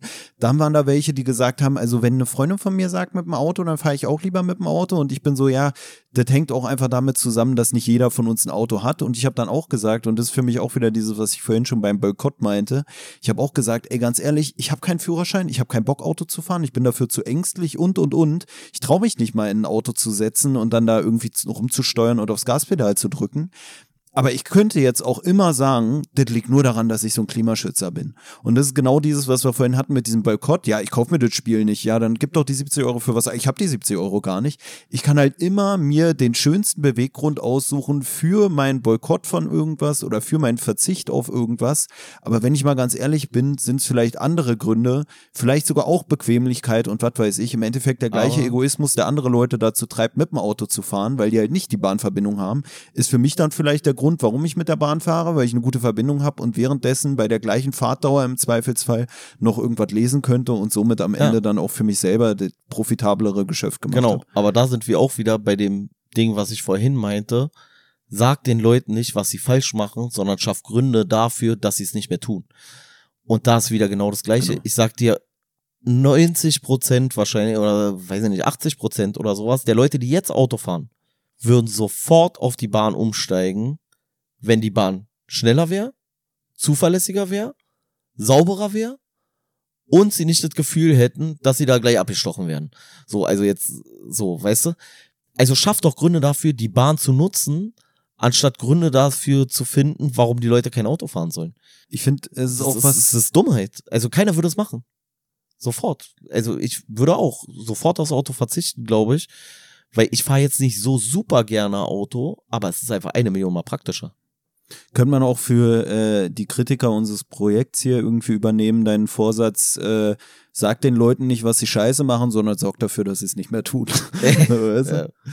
Also wer ein Problem mit uns hat, versucht uns einfach loszuwerden, aber jetzt hier nicht irgendwie schlechte Bewertungen abgeben. Oder so. Ja. Nee, aber weißt du, was ich meine? So, weil weil das ist doch dann, dann ist es doch plausibel. Aber stattdessen versuchst du das eine schlechter zu machen und das andere nicht zu verbessern. Ja, und dann sind die Leute, gesagt, und dann sind die Leute ja komplett abgefuckt. dein Gegenkonzept wirkt auch nicht befriedigend so, ne? Ja, ja, das ist ja wirklich. Und das ist halt wieder so dieses Ding, wo du so sagst, so, ey, äh, keine Ahnung, aber ich glaube, die allermeisten Leute würden es machen. Alleine, also die Zeitkomponente spielt ja schon eine wahnsinnig große Rolle. Aber auch dieses Sauberkeitsding, Alter. Wenn du denkst, so, du sitzt einmal in der U-Bahn und brauchst eigentlich eine Tetanusspritze, Alter, und hast einen Hörsturz, weil der Typ hier äh, seine, seine scheiß Akkordeonmusik wieder voll aufgedreht hat, so, na, dann fährst du vielleicht doch lieber mit deinem Auto, weil du bist schneller, ist vielleicht sauberer und nebenbei kannst du wenigstens guten 90s Hip-Hop hören oder sowas, anstatt irgendwie so eine Drecksmusik, Alter. Keine Ahnung. Ja, Ich und glaube, die Spritzen in der Nähe von Berliner Bahnhöfen sind eigentlich auch nicht für Tetanusimpfungen vorgesehen. Das ist halt dann auch so ein Ja? Problem. So, du, also Ja. das ist ja so irgendwie, ja, weiß ich nicht, finde ich irgendwie stumpf. Naja, Ja. egal. Ja, haben wir noch was zum Werk irgendwie? Na, wir haben doch jetzt schon ganz viel zum Werk. Ja, war ein, ist ein gutes Buch. Nee, ich finde im Prinzip ist es, äh, es ist natürlich in diesem Zeitgeist geschrieben und die Problematik, die er damals gesehen hat, aber ich glaube, so das Verhalten der Leute hat sich eigentlich nicht groß geändert, so. Deswegen ist es vielleicht immer noch Hm. aktuell. Ich weiß auch nicht, ob es sich bei mir so viel geändert hat. Wobei ja dieses Individualismus-Thema eigentlich ja ein größeres Thema geworden ist. Aber irgendwie ist der Individualismus dann doch wieder so stark gekoppelt an eine bestimmte Gruppe, der man sich zugehörig fühlt, dass man da doch wieder den, den Führern dieser Gruppe dann halt hinterherläuft und nicht eigentlich nur aus sich selbst heraus irgendwie eine, eine Lösung findet. Eigentlich ist es für mich so ein Plädoyer, für mich ist es so ein bisschen so aufklärungsmäßig, weißt du, so Mhm. Vernunft, so, ey, geh doch einfach in dich, du findest in dir die Vernunft. Ja, und auch die äh, rufen wieder zur Konformität auf oder zwingen zur Konformität, so die jetzt ja auch bezogen auf diese ganzen Leute, die dann ihre Proteste durchdrücken wollen, indem sie andere Leute eigentlich zu ihrem eigenen Lebensstil, ich sag mal, Ja, ja, zwingen, klar. weil sie denen den Lebensstil, sag ich mal, verbauen. So. Ja, und im Endeffekt könntest du dir einfach sagen, so, ey, hättest du Bock, dass der mit seinem Scheiß-Thema dich daran hindert, zum Klimaprotest Mhm. zu gehen, hättest du halt auch keinen Bock drauf. So, äh, weil er sagt so, ja, dann kriege ich ja hier eine große Aufmerksamkeit, ey. Wenn ich so einen Klimaprotestler, wenn ich den vom Fernsehturm schmeiße, kriege ich eine riesen Aufmerksamkeit, Mhm. so, weißt du, so. Und du denkst so, ja, okay, macht das Sinn. Naja, egal. Ach so, wusstest du, dass äh, Hermann Hesse sich im Ersten Weltkrieg freiwillig melden wollte? So in den ersten, ich glaube in den ersten Kriegstagen gleich. Stand es hier auch im Anhang, oder? Irgendwo hatte ich das gelesen. Alter, ich hab doch den Anhang gelesen. Ähm, nee, ich weiß es gar nicht mehr, wo ich es gelesen hatte. Ähm, weil das klingt ja eigentlich so komplett kriegskritisch, aber er ist selber eigentlich auch erstmal dieser oder hat ist dieser Begeisterung erstmal so ein Stück weit erlegen, wurde allerdings nicht eingezogen wegen irgendwas. Seeleiden, glaube ich, irgendwie sowas. hm. Irgendwie so. Naja, vielleicht ist das auch so eine Selbsterkenntnis. Also ich meine, dieser Zarathustra hier in der Geschichte sagt er auch, er will den Leuten eigentlich gar nicht zeigen, was das richtige Leben ist, sondern er will, dass sie selbst auf den Weg finden. Und er scheint auch so zu sein, dass er selber sagt, so er selber hat es für sich auch selbst herausgefunden, diese Geschichte oder so. Und es passt auch wieder zu diesem Siddhartha, was wir auch schon gelesen hatten von Hermann Hesse, so ein bisschen, dass äh, bei diesem Siddhartha-Buch, welches wir hier auch schon besprochen hatten im Podcast, dass er auch so ein bisschen ist, dass es nicht so ist, so du findest sofort den Weg zur Erkenntnis, sondern dass du auch mal irrst oder so oder dass du auch mal gewisse äh, Sünden sozusagen in deinem Leben erlebst oder vollführst oder wie man es nennen soll. Um dann am Ende dann doch zur Erleuchtung zu finden. Und vielleicht ist es ja auch so ein bisschen so, dass er so für sich selber dann irgendwann gemerkt hat, er dachte, äh, die Schmerzen oder das Unwohlsein, welches er empfunden hätte, ähm, wäre verursacht durch etwas Externes, aber eigentlich lag es in ihm selbst, da wo er auch die Schmerzen empfunden hat.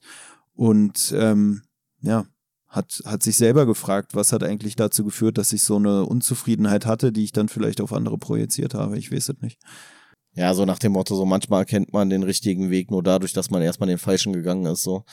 Nee, aber wie gesagt, also der hat sich ursprünglich selber melden wollen, gleich als Freiwilliger, ist dann quasi ausgemustert worden und hat dann aber relativ kurz nach Kriegsbeginn dann auch schon wieder so einen zwiespältigen Blick auf den ganzen Konflikt und diese Kriegslust und sowas äh, wohl geworfen.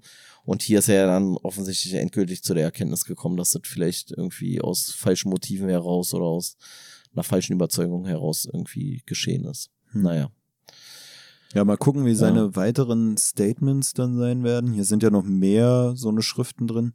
Mal gucken, wie das dann sein wird. Ja. Wenn wir das irgendwann mal lesen, vielleicht. Ich meine, hier wurde ja, ja auch auf Spartakus Bund und so was verwiesen. Ja, ja, ja, ja, gut. Haben wir jetzt den Flex uns gespart. Das sind ja die Sachen, die man auch auf jeden Fall aus dem Geschichtsunterricht noch so ein bisschen kennt. Ja.